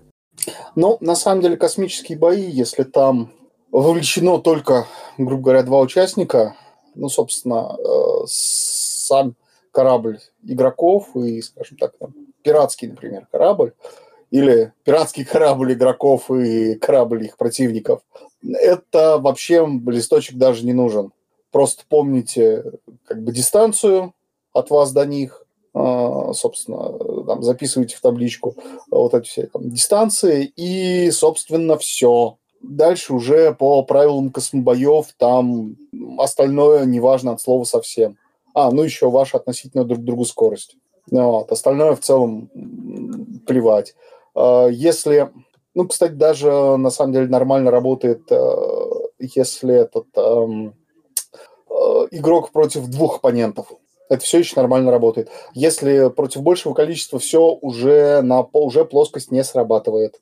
То есть э, там, скажем так, э, можно представить постоянно выводить вот эти вот три точки пространства, ну, корабль игроков, один корабль оппонентов, а, второй корабль оппонентов, постоянно выводить в плоскость, то есть, ну, там, каждый раунд после каждого движения немножко там перестраивать, э, собственно, сам формат поля, а, приводя его вот к этой вот плоскости, которая проходит сквозь эти три точки. Но если, как мы понимаем, появляется больше трех точек, то уже плоскость никак не выведем, какая-то точка будет либо выше, либо ниже.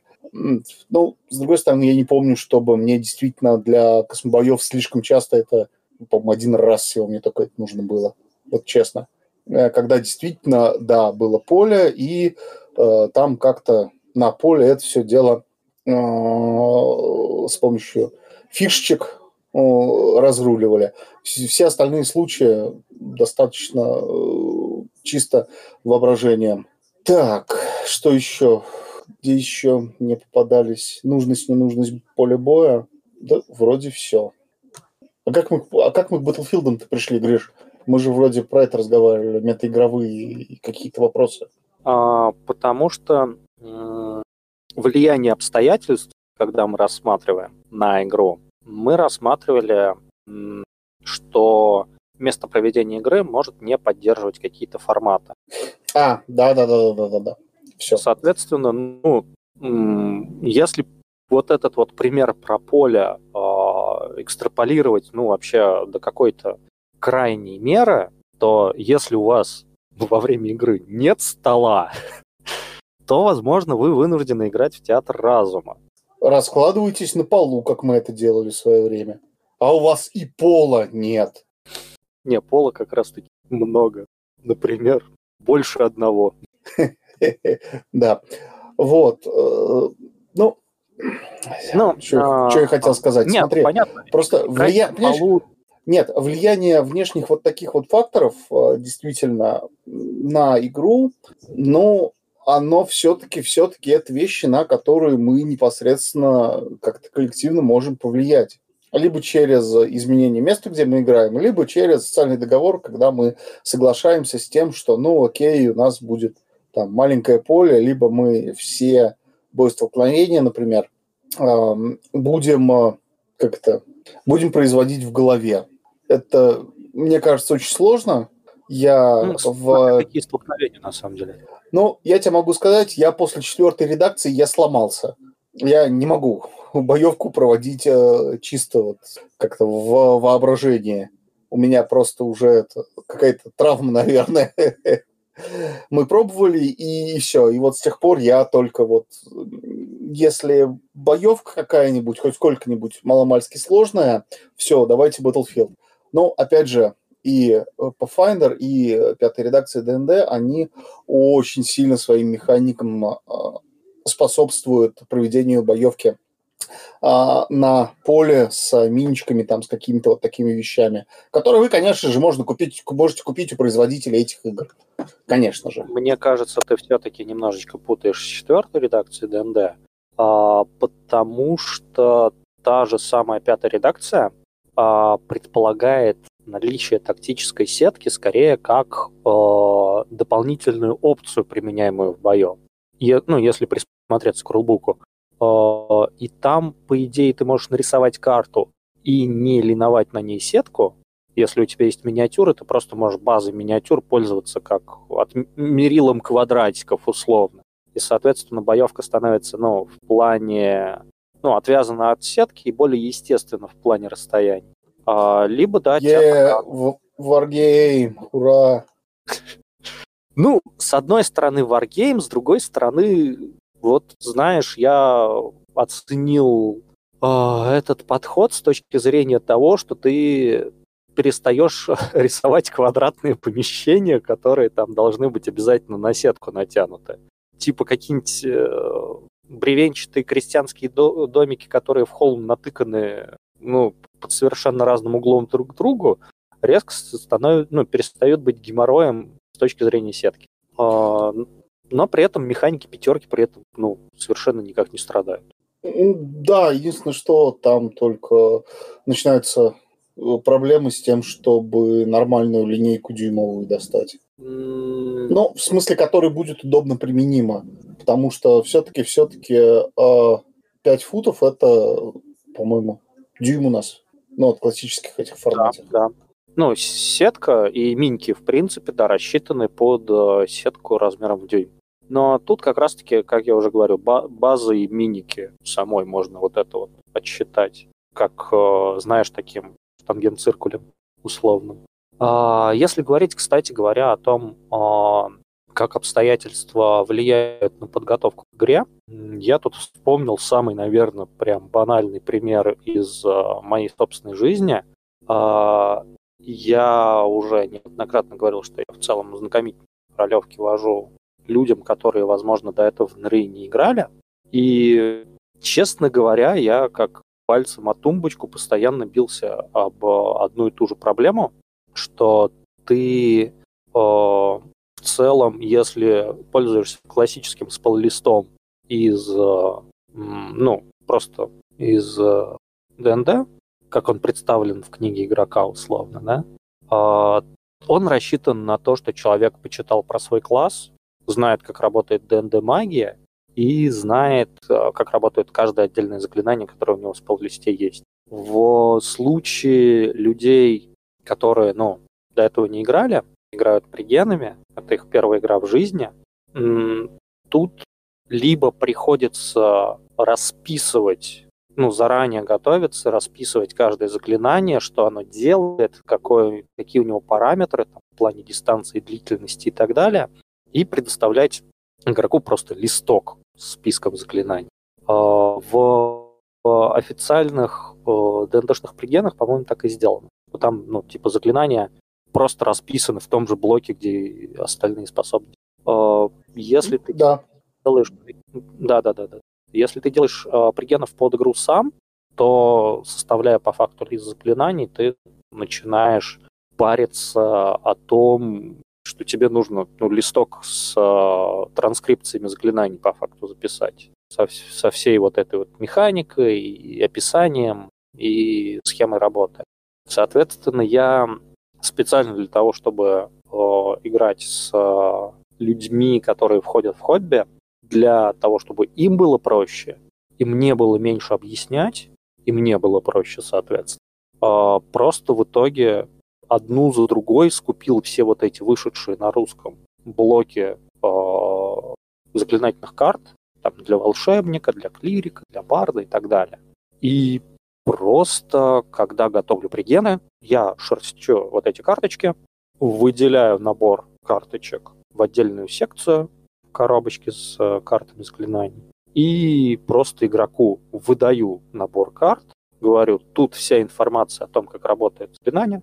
Если тебе что-то стало непонятно, спрашивай, и я не трачу время на то, чтобы человек такой, а вот это заклинание что делает, а вон то, что делает. И ему самому проще. То есть пока э, мы на игре заняты там чем-то другим, там другой игрок отыгрывается с э, каким-нибудь из неигровых персонажей, или игроки там отыгрываются между собой э, в боевке, пока идет не твой раунд, и ты ждешь, когда подойдет твоя очередь действовать. Ну, человек просто изучает, о чем вообще там может, умеет и так далее. Ну, по факту, ну, экономия время на ваншоте нам всем. А ну, на ваншоте это важно, например. Ну, карточки на самом деле, да, это неплохо. Единственное, что я их не использую просто по одной причине, зная свою рассеянность, я их половину растеряю где-то. Я просто э, распечатываю с хардкодекса ну, список заклинаний, которые нужно. То есть они, в принципе, в таком же ну, компактном виде, как и на карточках, ну, чуть-чуть более покрупнее, там все-таки э, 9 карточек на А4, они, по-моему, чуть-чуть, чуть-чуть побольше, чем э, тот вот, который э, официально продаются, эти карточки пайзовские получается. И, собственно, книжечка, пожалуйста, полный там спеллист э, какого, каждого класса. А, но это для пятерки, для пайзов я, ну, для Pathfinder я не занимался таким делом вообще ни разу. Pathfinder, возможно, просто как немножко более тяжеловесная система привлекает к себе более опытных игроков. По крайней мере, ну, я не припомню, а, чтобы, в принципе, вводя паф, у меня был игрок, которому нужно, ну, рассказывать все, как работают заклинания, там, как работает магия в принципе и так далее. Потому что у пригенов это точно так же, там просто после блока особых способностей идет заклинание расписанное, если мы говорим про официальные пригены пафа. А, как бы я не помню, чтобы мне приходилось, например, делать собственные пригены для пафа. Ну, возможно, потому что я в основном не делал для пафа собственных приключений и водил либо просто игрокам уже опытным, либо лигу, где как бы официальные пригены. Но, возможно, все-таки это зависит от системы. Что человек, приходя со своим персонажем, понятно, что не приходит неподготовленным. Ну, я, собственно, эти книжечки с заклинаниями, которые я делаю, ну, именно прям как не прошиваю, ну, степлером просто пробиваю, я их и сам частенько использую то есть ну, нужно заклинание посмотреть какое-нибудь. Ага, ага, пролистал, там, по алфавиту нашел. Вот оно. Отлично. Вот. Так что, ну, не знаю, карточки, с одной стороны, да, это удобно, это как-то приятно, вот, какую-то такую вот штучку в руках подержать, воплощение кол- колдунства, но м- не знаю, насколько это действительно эффективно, утилитарно. Но как э, я и сказал, э, это пример того, как э, на подготовку к игре влияют внеигровые факторы. То есть я знаю, что мне нужно будет играть с пригенами, то есть определенным набором заклинаний, уже заранее сделанным для определенного персонажа, и играть с людьми, которые не слишком опытные в данной конкретной ролевой системе, ну или вообще в НРИ в целом мне э, легче дать человеку набор карточек, чем книгу с заклинаниями, там, всеми заклинаниями класса. Э, поэтому, ну, это по факту такая вот как раз-таки корректировка каких-то инструментов или даже событий внутриигровых, которые больше помогут, э, ну, помогут улучшить процесс, я бы так, наверное, выразил. Потому что, ну, вот, что использование карточек, что подстройка карт, что подстройка повествования в примере отсутствующего игрока, это, ну, по факту примеры того, как ведущий подстраивает свои инструменты или подстраивает игру, чтобы соответствовать текущему положению дел, каким-то обстоятельствам, которые на игру влияют тем или иным. Э, смотри, вот мое мнение, ведущий всегда подстраивается под э, какую-то партию тем или иным образом. В данном случае, ну, мы можем бесконечно перечитать инструментарий, но э, я ни разу не видел, чтобы ведущий подстроил партию под себя. Ну вот, давай честно. Как это, мы как ведущие, мы всегда как-то подстраиваемся, стараемся что-то улучшить, что-то соптимизировать, чтобы там игрокам было там, приятнее, удобнее, комфортнее, чтобы нам самим было приятнее, удобнее, комфортнее, чтобы как можно меньше внешних отвлекающих факторов, вот этих вот метагеймовых, метаигровых на нас воздействовало. Вот. И, ну, я не знаю, наверное, ну, там, ну, не четверть, все-таки поменьше, но процентов 10 как бы работы ведущего, это как раз вот с этим связано. Ну, по факту, резюмируя то, что ты сказал, э, учитывание внеигровых обстоятельств – это естественный для мастера э, процесс, которым он всегда занят. Как-то так, да? Да, именно. Вот. Ну, насчет инструментария я с тобой соглашусь. Если мы затрагиваем такие вот темы, то тут, наверное, можно бесконечно вспоминать, а что вообще может быть. Вот, собственно, опять же, возвращаясь вот к, к теме каких-то метаигровых э, там, событий, явлений, воздействий и так далее, и так далее, и так далее. Мастер на игре, он, в принципе, работает, вот, ну, ты меня сейчас, наверное, оспоришь, э, но он работает как и с внутриигровыми событиями, так и с внеигровыми событиями, как бы явлениями, информацией и так далее, и так далее. А, он просто вот вынужден, собственно, следить и за событиями внутри, и за там, событиями снаружи игры. игры. Я, скорее всего, тебя понял, но я, наверное, попрошу привести пример на всякий случай. Ну, я думаю, понятно, что мастер следит за тем, что происходит внутри игры. Это, не, это понятно. Это не нуждается. Опять же, мастер следит за тем, что как бы происходит вне игры. А, начинаем собрать партию. Кто мы, ролевики? Что мы хотим? Играть? Когда мы хотим? Там, понедельник, среда, суббота. О, я субботу не могу, давайте перенесем. Ну, вспоминая старый замечательный комикс. Я а, думал на самом деле, что ты говоришь про сам процесс игры. Что он это, следит за внеигровыми событиями. Я начал с подготовки. Опять же, ладно, ладно, хорошо, э, как бы пропускаем подготовку, это не то, чтобы сильно прям действительно какая-то метаигровая. Э, собственно, соорганизует всех, закидывает им какие-то темы между играми, что-то обсуждает с игроками, что было на игре, как было на игре. А, возможно, прямым текстом спрашивает, э, что тебе понравилось, там сюжет понравился, сюжет не понравился, э, сам э, игровой процесс понравился, не понравился. Если игроки там начинают, вот, типа, боевки слишком много, фу-фу-фу, окей, давай там попробуем по, как, как-нибудь там сбалансировать немножко по-другому. Там социалки слишком мало, фу-фу-фу, окей, ну понятно, куда двигаться, собственно. Это, ну, все равно вот э, по, ну, по определению, по этому, это вот какая-то внеигровая активность, которая так или иначе повлияет на игру, либо влияет напрямую на игру, либо опосредованно влияет на игру, неважно. Э, соответственно, опять там, я не знаю, как-то воздействовать на белые советы от лица игроков, там их тыкать, чтобы они э, играли от лица персонажей то есть не скатывались в метаигровые обсуждения, а э, занимались внутриигровыми обсуждениями.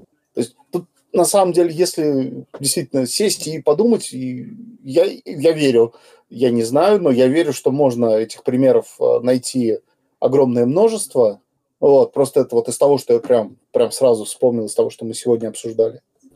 Ну, мне вспомнилось э, немножко, немножко другое, то, что ведущий, если он достаточно внимателен, он может заметить, что у кого-то из игроков есть какие-то проблемы, например, с игрой, что он как-то особо тих сегодня, или что какие-то события внутриигровые вызвали у него недовольство, как у игрока, прям фрустрацию, возможно, даже.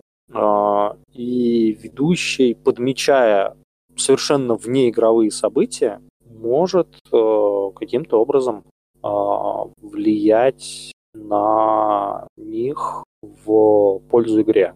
То есть, если у игрока он заметил, что, ну, возможно, есть призраки, при, признаки недовольства, э, которые он не высказывает, возможно, он поговорит с ним, чтобы выяснить, в чем дело, если он их заметил. Я подумал больше про такие вот, честно говоря. И их тоже. Так, что у нас еще есть по метаигровым и не, внеигровым аспектам? Гриша, а ты здесь? Да, я здесь, я просто задумался. А, у меня вспомнилась достаточно странная, наверное, вещь. А, есть ли, ну, точнее, бывало ли у тебя а, в целом в стаже ведения такое, что ты учитывал какие-то события в реальной жизни, чтобы каким-то образом отразить их в игре. Я, наверное, сейчас э, скажу, наверное, самый распространенный вариант подобных вещей и самый, наверное, банальный. Это, скажем так, праздничные сессии. Соответственно, независимо от э, того, какое время года в игре и какой там сезон, какие праздники там внутри мировые происходят, ну, именно там в, в рамках сеттинга. Я неоднократно натыкался, что э, если, ну, например, вы собираетесь где-то в районе Хэллоуина, то нужно провести какую-нибудь такую более мрачную, возможно, устрашающую или завязанную как-то на, ну, тематически на этот праздник сессию. Это, ну, практика, по-моему, которая многими используется. А, то же самое можно сказать про Новый год с Рождеством. А, в зависимости от страны, в которой проходит игра, там это может быть связано с какими-то важными праздниками для этой страны. Там, не знаю, День Святого Валентина, а, какие-нибудь там дни типа Пасхи, хотя это, наверное, не знаю, у нас и в США, например, восприятие праздника очень разное, поэтому тематические как бы игры будут разные, я думаю. Ну, технически у них э, не Пасха. У них что-то другое. Да. Вот, а смотри, э, Хэллоуин тематический, только если игроки прям просят что-нибудь. Вот, у нас там будет какая-нибудь хоррор-сессия сегодня в честь там Хэллоуина. Ну, если хотите хоррор, окей.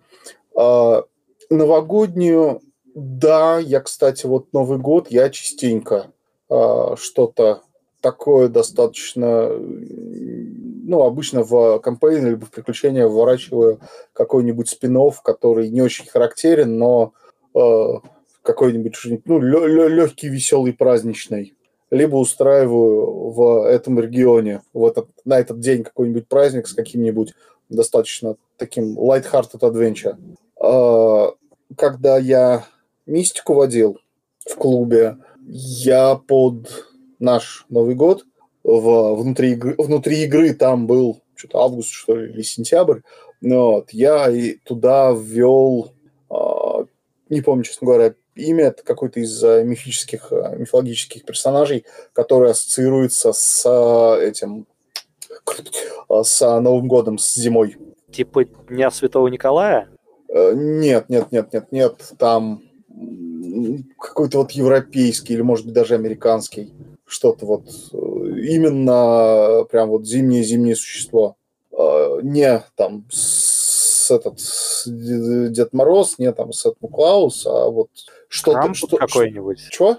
Крампус какой-нибудь. Не, нет, нет, нет. Там что-то Фрост, что-то, какой-то Фрост, что-то с а, этим было связанное. Mm-hmm. Вот. И, в общем, тоже как бы а, по поиграли, по повеселились. Ну, собственно, как это, юг, юг Франции, сентябрь, жара, а тут э, ледышки э, повсюду. Так, что еще было, что еще было? Э, в честь каких-то знаковых событий, не обязательно, э, ну, как, как бы глобальных, не обязательно. То есть, ну, там дни э, рождения, условно. Да, да, там дни рождения, либо просто какие-то события для компании важные. А, тоже иногда там, ну, я, я их называю юбилейные сессии, то есть не знаю, не значит, что они там, что это там, год отпраздновали или еще что-то, это вот именно такие праздничные сессии. Да, то, то есть такое у меня было. Потому что, ну, в данном случае э, я, наверное, замечу, что какие-то события в реальной жизни чаще оказывают такое вот э, глобальное влияние, нежели э, события внутри игры. То есть я не помню, чтобы так часто обращали внимание, например, на дни рождения персонажей. И они как-то, ну, менее с огоньком, что ли, проходят. Ну, у кого как, я думаю, но события реального мира больше, мне кажется, накладывают отпечаток какой-то. А, собственно, Новый год, да, вот чаще всего у меня был Новый год, новогодние сессии. Обязательно что-нибудь тематическое, связанное с зимой, с праздником, с там, какими-то символами Нового года. Ну вот поэтому этот вопрос, собственно, и возник. Является ли подобное метаигровое вмешательство общей практикой. Потому что, по-моему, да, по-моему, это часто встречающаяся штука. Ну, я знаю, что э, далеко не все мастера таких взглядов придерживаются. Э, прям вот далеко не все. Э, и опять же, я вот только если действительно меня попросят. То есть, ну, ну за исключением... договора. Э, да, ну, за исключением Нового года. Новый год это всегда что-нибудь это праздничное, ну, такое lighthearted. Вы не можете избежать Нового года. Новый год – это национальный наш праздник. Вот нет ничего более родного и приятного, чем Новый год. Я не знаю почему, но вот, вот, вот так вот. Ну, это тоже такой вот просто пример влияния событий не из игры. Я вспомнил еще очень интересную штуку. А, это достаточно, кстати, такое тонкая грань, трудно ее приводить в пример.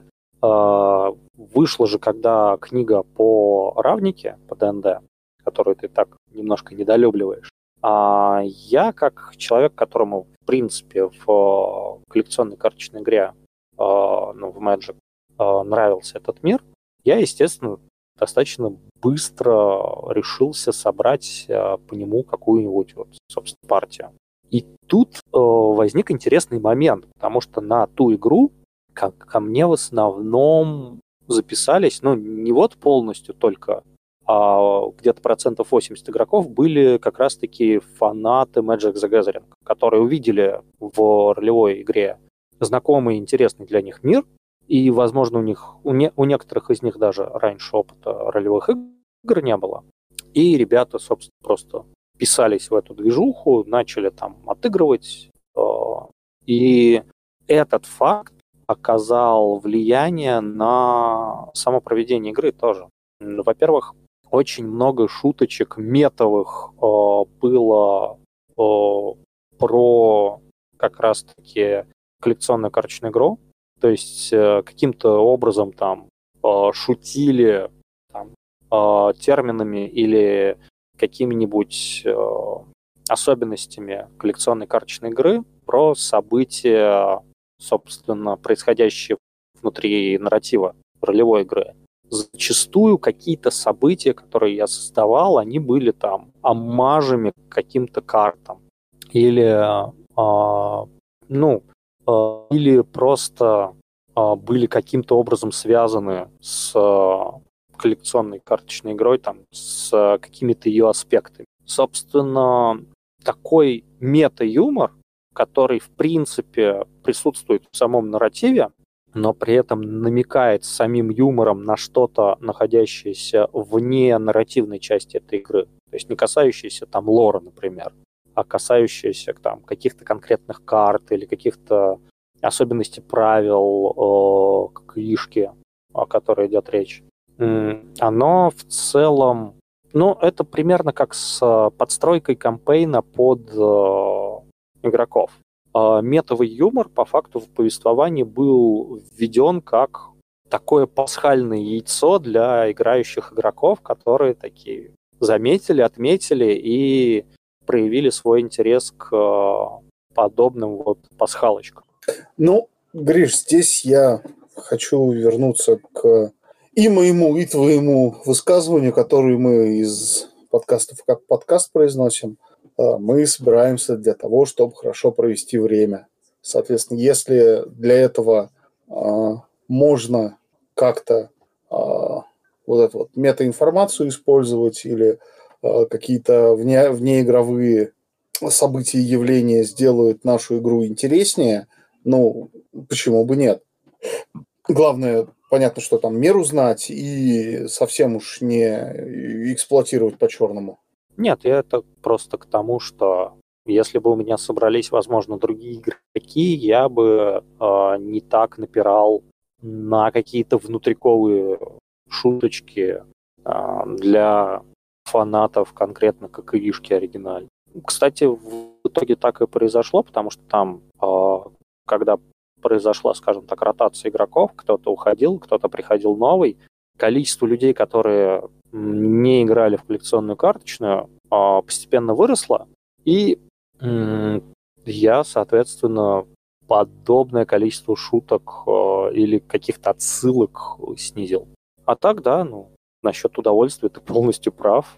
Мне кажется, мы никогда не спорили на эту тему, типа, тут трудно не согласиться. Так, у меня, наверное, закончились примеры, возможно, темы влияния вот, меты на игру. Наверняка есть еще там миллион способов, как события вне игры влияют на игру или обстоятельства. Но вот сейчас конкретно в голову что-то ничего не идет уже. Ну, здесь я бы так сказал, всегда надо помнить, что они влияют. Они, ну, просто не могут не влиять. Они все равно будут влиять на игру. То есть, ну, вот события метаигровые и события, э, которые происходят вне игры. Ну, там, я имею в виду метаигровая информация, какие-то вот метаигровые обсуждения, события, которые происходят э, вне игры, они все равно влияют на то, что происходит э, за столом. То есть от этого никуда не деться. А, что мы можем сделать, это ограничить пагубное влияние, ну, когда что-то эксплуатируется ради а, получения преимуществ нечестным путем, назовем так, и э, как-то поддерживать э, те моменты, когда это влияние ну, благотворное, то есть не пагубное, наоборот, благотворное, которое как-то эм, ну, насчет улучшает качество игры тут сложно сказать, но привносит в нее какой-то дополнительный интерес. Ну, тут скорее улучшает качество игры это субъективный достаточно параметр, да?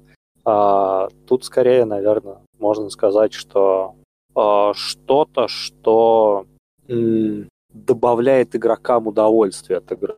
Как-то так. Опять же, то же самое пагубное влияние на игру будь то мета-игровуха или какие-то другие игровые действия, они осуждаются-то в первую очередь а, не потому, что кто-то получил какое-то преимущество, а потому что подобные пагубные практики э, зачастую приносят э, дискомфорт кому-то из играющих. Там, кому-то одному или всем, кроме получившего какое-то преимущество человека. Э, ну, тут да, тут да. Хотя я один раз играл в партии, где, в принципе, все, вообще все использовали метаигровую информацию, где все услышанное, подслушанное э, использовалось просто на раз-два. И это, ну, такая хардкорная партия мальчикинов была, прям, прям практически читеров, а местами откровенно читеров. Вот. И я такой никому не пожелаю, вот честно, честно-честно. Ну, тут, наверное, вопрос можно задать. Было ли им комфортно друг с другом? Не знаю, но я сбежал оттуда очень быстро. Прекрасно понимаю, но... Не, на самом деле я честно там что-то с пяток сессий поиграл, пока ну, не, не понял окончательно, как здесь в этой компании принято играть.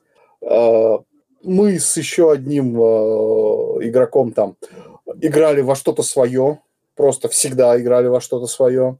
Э, самое интересное то, что мастер с нами тоже играл в то, что, ну, в то, во что мы играли. А все остальные вот эта вот э, оставшаяся партия, которые вот этих вот хардкорных манчкинов, манчкинов и читеров, э, он с ними играл во что-то другое. То есть, как я понял, там даже мастер сам уже, ну, никак не боролся с ними, потому что, ну, там они, они все друзья друг, друг, друг промеж, промеж собой, как это правильно выразиться, чтобы никого не обидеть. А, и, собственно, там знают друг друга, играют э, уже очень давно, и, ну, им вот было нормально. А, мы поиграли, и что-то как-то нет, нет, нет, не смогли. Ну, потому что нельзя каждому играть в какую-то свою игру, игнорируя как бы а, креативную агенду других игроков. Это так не работает. Ну, тут, наверное, момент в том, что если ведущему было комфортно играть с манчкинами в их манчкинизм, то, возможно, типа, ну и фиг с ним, пусть играют так. Если некомфортно кому-либо за столом вообще, даже если это ведущий, возможно, стоит задуматься о том, чтобы как-то поменять подход. Но это буквально основа социального договора, я банальности говорю. Ну, да, да, но я просто вспомнил, что мы как раз заговорили про вот это вот жесткое использование метаигровой информации и вот этот вот как-то манчкинизм, читинг. Я вспомнил, что я играл в такой партии. Они меня даже уговаривали их поводить, но я очень вовремя смотался из той компашки. Я считаю, очень вовремя. А то бы я превратился в такого же, как и они. Возможно. Я, честно говоря, ну, всегда трудно представить, э, насколько могли бы там отличаться взгляды от того или иного человека в зависимости от того, какой у него был игровой опыт. Но мне кажется, что если тебе было с ними некомфортно играть, то мало я вижу вариантов, чтобы ты согласился водить ну, игроков, с которым тебе ну, даже вот просто сидеть бок о бок за одним столом комфортно в плане игры. Да нет, на самом деле как бы с игроками-то как раз нормально было. То есть, ну, с людьми. Э, комп, ну, сами по себе компашка веселая была. Я Но вот... про отношения, а про то, насколько отличаются ваши именно восприятия игры, что тебе некомфортно от того, как они играют, а не от того, какие они люди. Ой, ты знаешь, у меня такое ощущение было, что там э, они, им друг, относительно друга было не всегда комфортно в этом плане. То есть, учитывая то, как, как в этой партии было распространено, как бы под, подставь ближнего своего, подставь напарника, получи прибыль. Ну, то есть, это вот такая хаотично злая партия классическая. Слушай, вот Перегенерация персонажей там было обычным делом. У меня такое ощущение, будто ты прям цитируешь э, Манчкин Гайд to Power Gaming Стива Джексона, потому что это, мне кажется, они ну, в Манчкин играли, а не в ДНД вообще. Вот знаешь, когда я эту книгу читал, я просто ловил лузы, потому что, э, ну, это у меня на тот момент уже все перед глазами было. Mm. То есть это для меня вот этот вот Munchkin Guide to Power Gaming, он был, ну, ну, ну, ну, в принципе, там очевидные какие-то вещи описывались, которые вот я знаю, кто и как применяет. И типа это нифига прям не шутка юмора, это действительно там 90% из того, что в этой книге написано, да, и это применяется. Ну, э, Стив Джексон, я полагаю, не на пустом месте вдохновлялся, он карикатурно и сатирично все-таки отображал проблемы ролевого сообщества того времени. Хотя, возможно, какие-то из этих проблем, они вне времени вообще. Вот насчет вне времени я бы это, тоже на это больше поставил. То есть я даже, ну вот сейчас а, встречаю людей, а, которые такое ощущение, что играют а, по вот этот вот Манчкин гайду.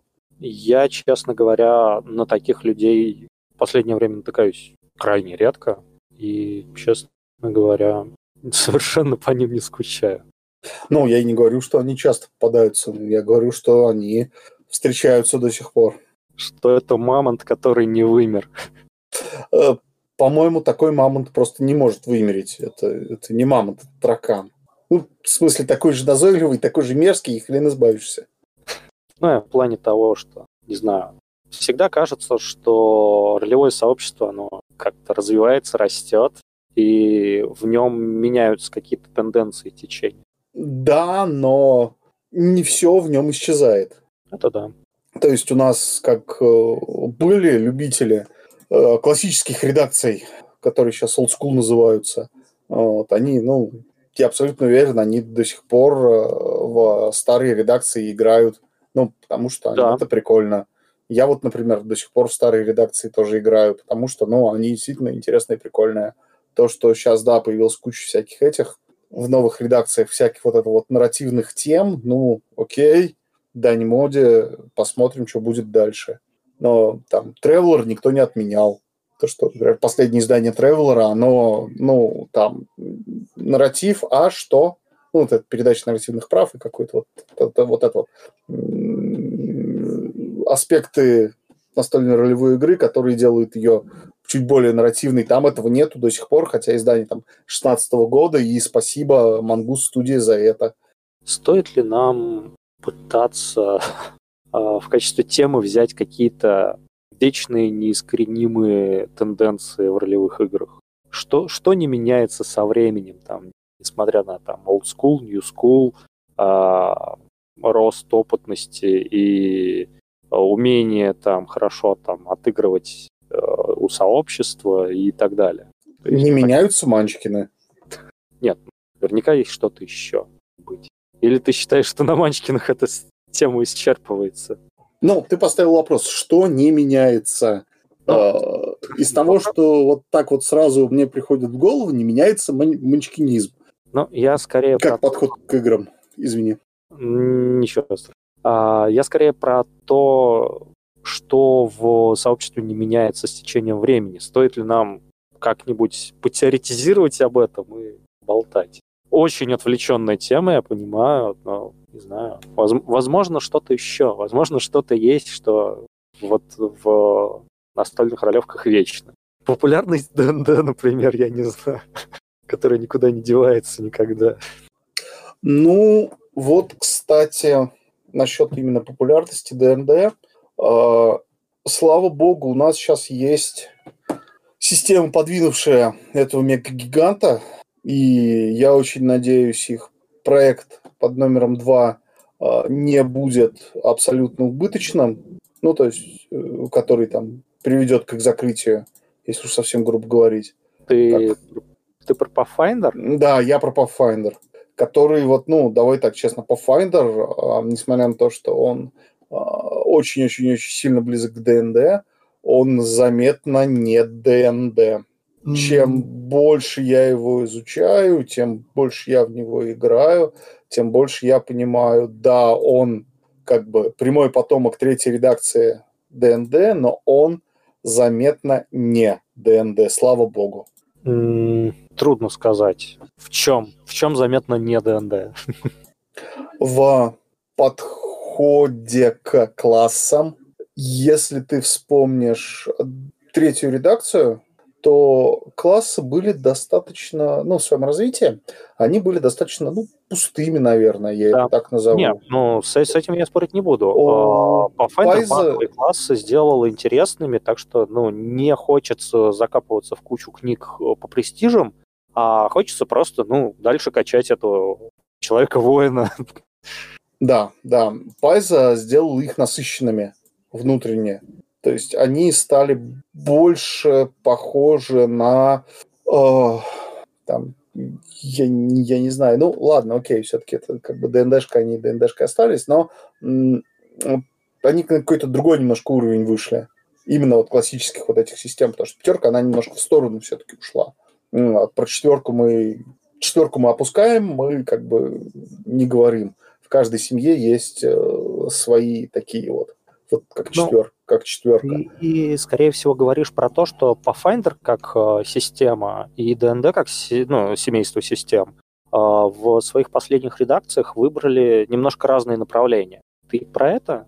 И про это тоже. И на самом деле, э, смотри, в Pathfinder, ну, почему вот, то есть это действительно какая-то, ну вот фэнтези, это какая-то, ну вот, магическая там фэнтези, но вот честно, э, я достаточно э, сильно чувствую разницу между там, играть в тройке по Forgotten Realms и играть в, ну, в 3,5 по ФРу и, например, играть в, по первому пафу по Глориону.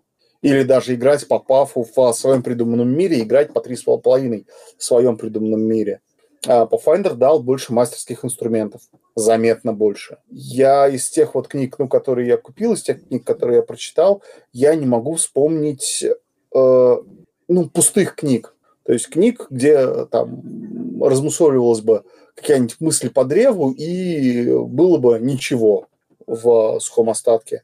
А, потому что в третьей редакции, в третьей редакции это местами проскальзывало.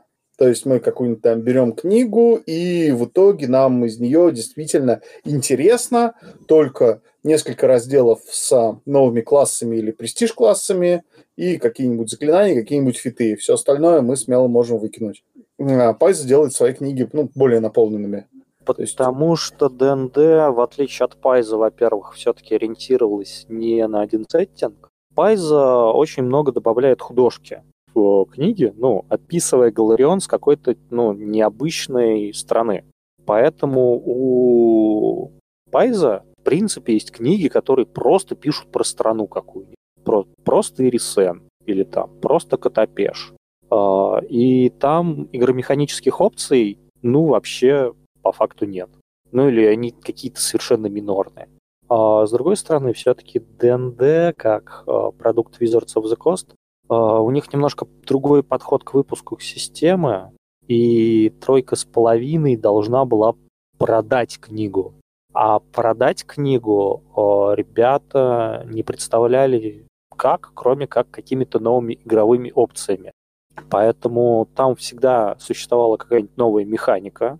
В там, Heroes of Horror это система corruption и depravity. Э, какие-нибудь правила по безумию и так далее. В какой-нибудь Divine Champion это система ну, божественной кармы. То есть насколько тебя оценит божество и насколько ты обладаешь фавором, там, даже не будучи клириком, обладать какими-то силами э, благодаря своим деяниям, ну, святым в рамках религии, скажем так. И, естественно, это были новые классы, новые фиты, потому что все-таки тройка с половиной была системой про настройку игровых механик во многом. И никто не будет покупать новую книгу, если там нету каких-то дополнительных элементов, э, которые ну, привносятся в игровые механики. Э, плюс, да, плюс все-таки в ДНД тройки с половиной по сравнению с двойкой практически никакие э, сеттинги не поддерживались. Ну, то есть там был Forgotten Realms, Greyhawk, и под конец, э, собственно, существования третьей редакции, третьей с половиной, э, Эберон появился. ну и как бы отдельные книги... Гриш Эберон да. появился вместе с три с половиной. Ну, не вместе. Он вместе. Ой. Это canonical setting для 3,5 редакции. Mm, ну, он в рулбуке по тройке с половиной не имелся в виду. Ну, в книге игрока. То есть, да, это каноничный официальный сеттинг, это я не спорю, но он появился, когда по тройке с половиной уже было издано какое-то количество книг. Э, нет, он сразу после Player Handbook. Он, по-моему, там то ли, точнее, то ли сразу после Dungeon Master Guide, то ли между Player Handbook и Dungeon Master Guide. То есть Тиберон они очень-очень быстро в 3,5 за, ну, выпустили. По крайней мере, вот из дат, которые я помню. Можно, конечно, ну, посмотреть, но он прям, вот вы, они выпускают 3,5, и сразу же они выпускают Тиберон, скажем так. Ну, гляди, а, я в первую очередь э, к чему? А, к тому, что книги по Иберону, ну, которые выходили конкретно по нему, они были достаточно насыщены какой-то лорной информацией, а, какими-то сведениями о странах, какими-то новыми интересными знаниями, описаниями быта тех или иных городов или тех или иных традиций культурных. По одной простой причине, потому что ну вот Иберон только-только появился. И про мир можно было рассказать еще очень много чего. Механики там в книгах, естественно, тоже было много, потому что в Ибероне, как в мире, было много новых механик, э, такие как, ну, э, пункты э, героя, hero points, а, action points, action points она называлась, э, которые, ну, только в рамках, кстати, Иберона как сеттинга оставались. Они не попадали в основные книги просто по тройке с половиной. Там, соответственно, ну, больший упор там делался на псионику, например. А, все вот эти инфузии а, артифишеров и а, всякие детали warforged ов, как новый совершенно race для ДНД.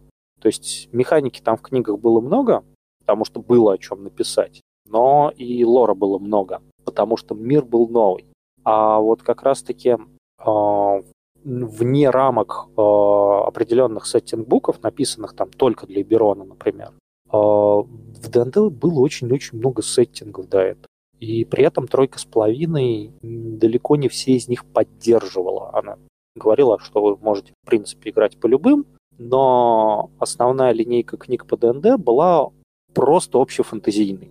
С богами Фейруна Грейхок и, в принципе, все.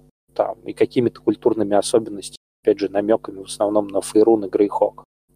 А при этом те же самые какие-нибудь э, культурные особенности, какие-то интересные знания о этих сеттингах не особо публиковались.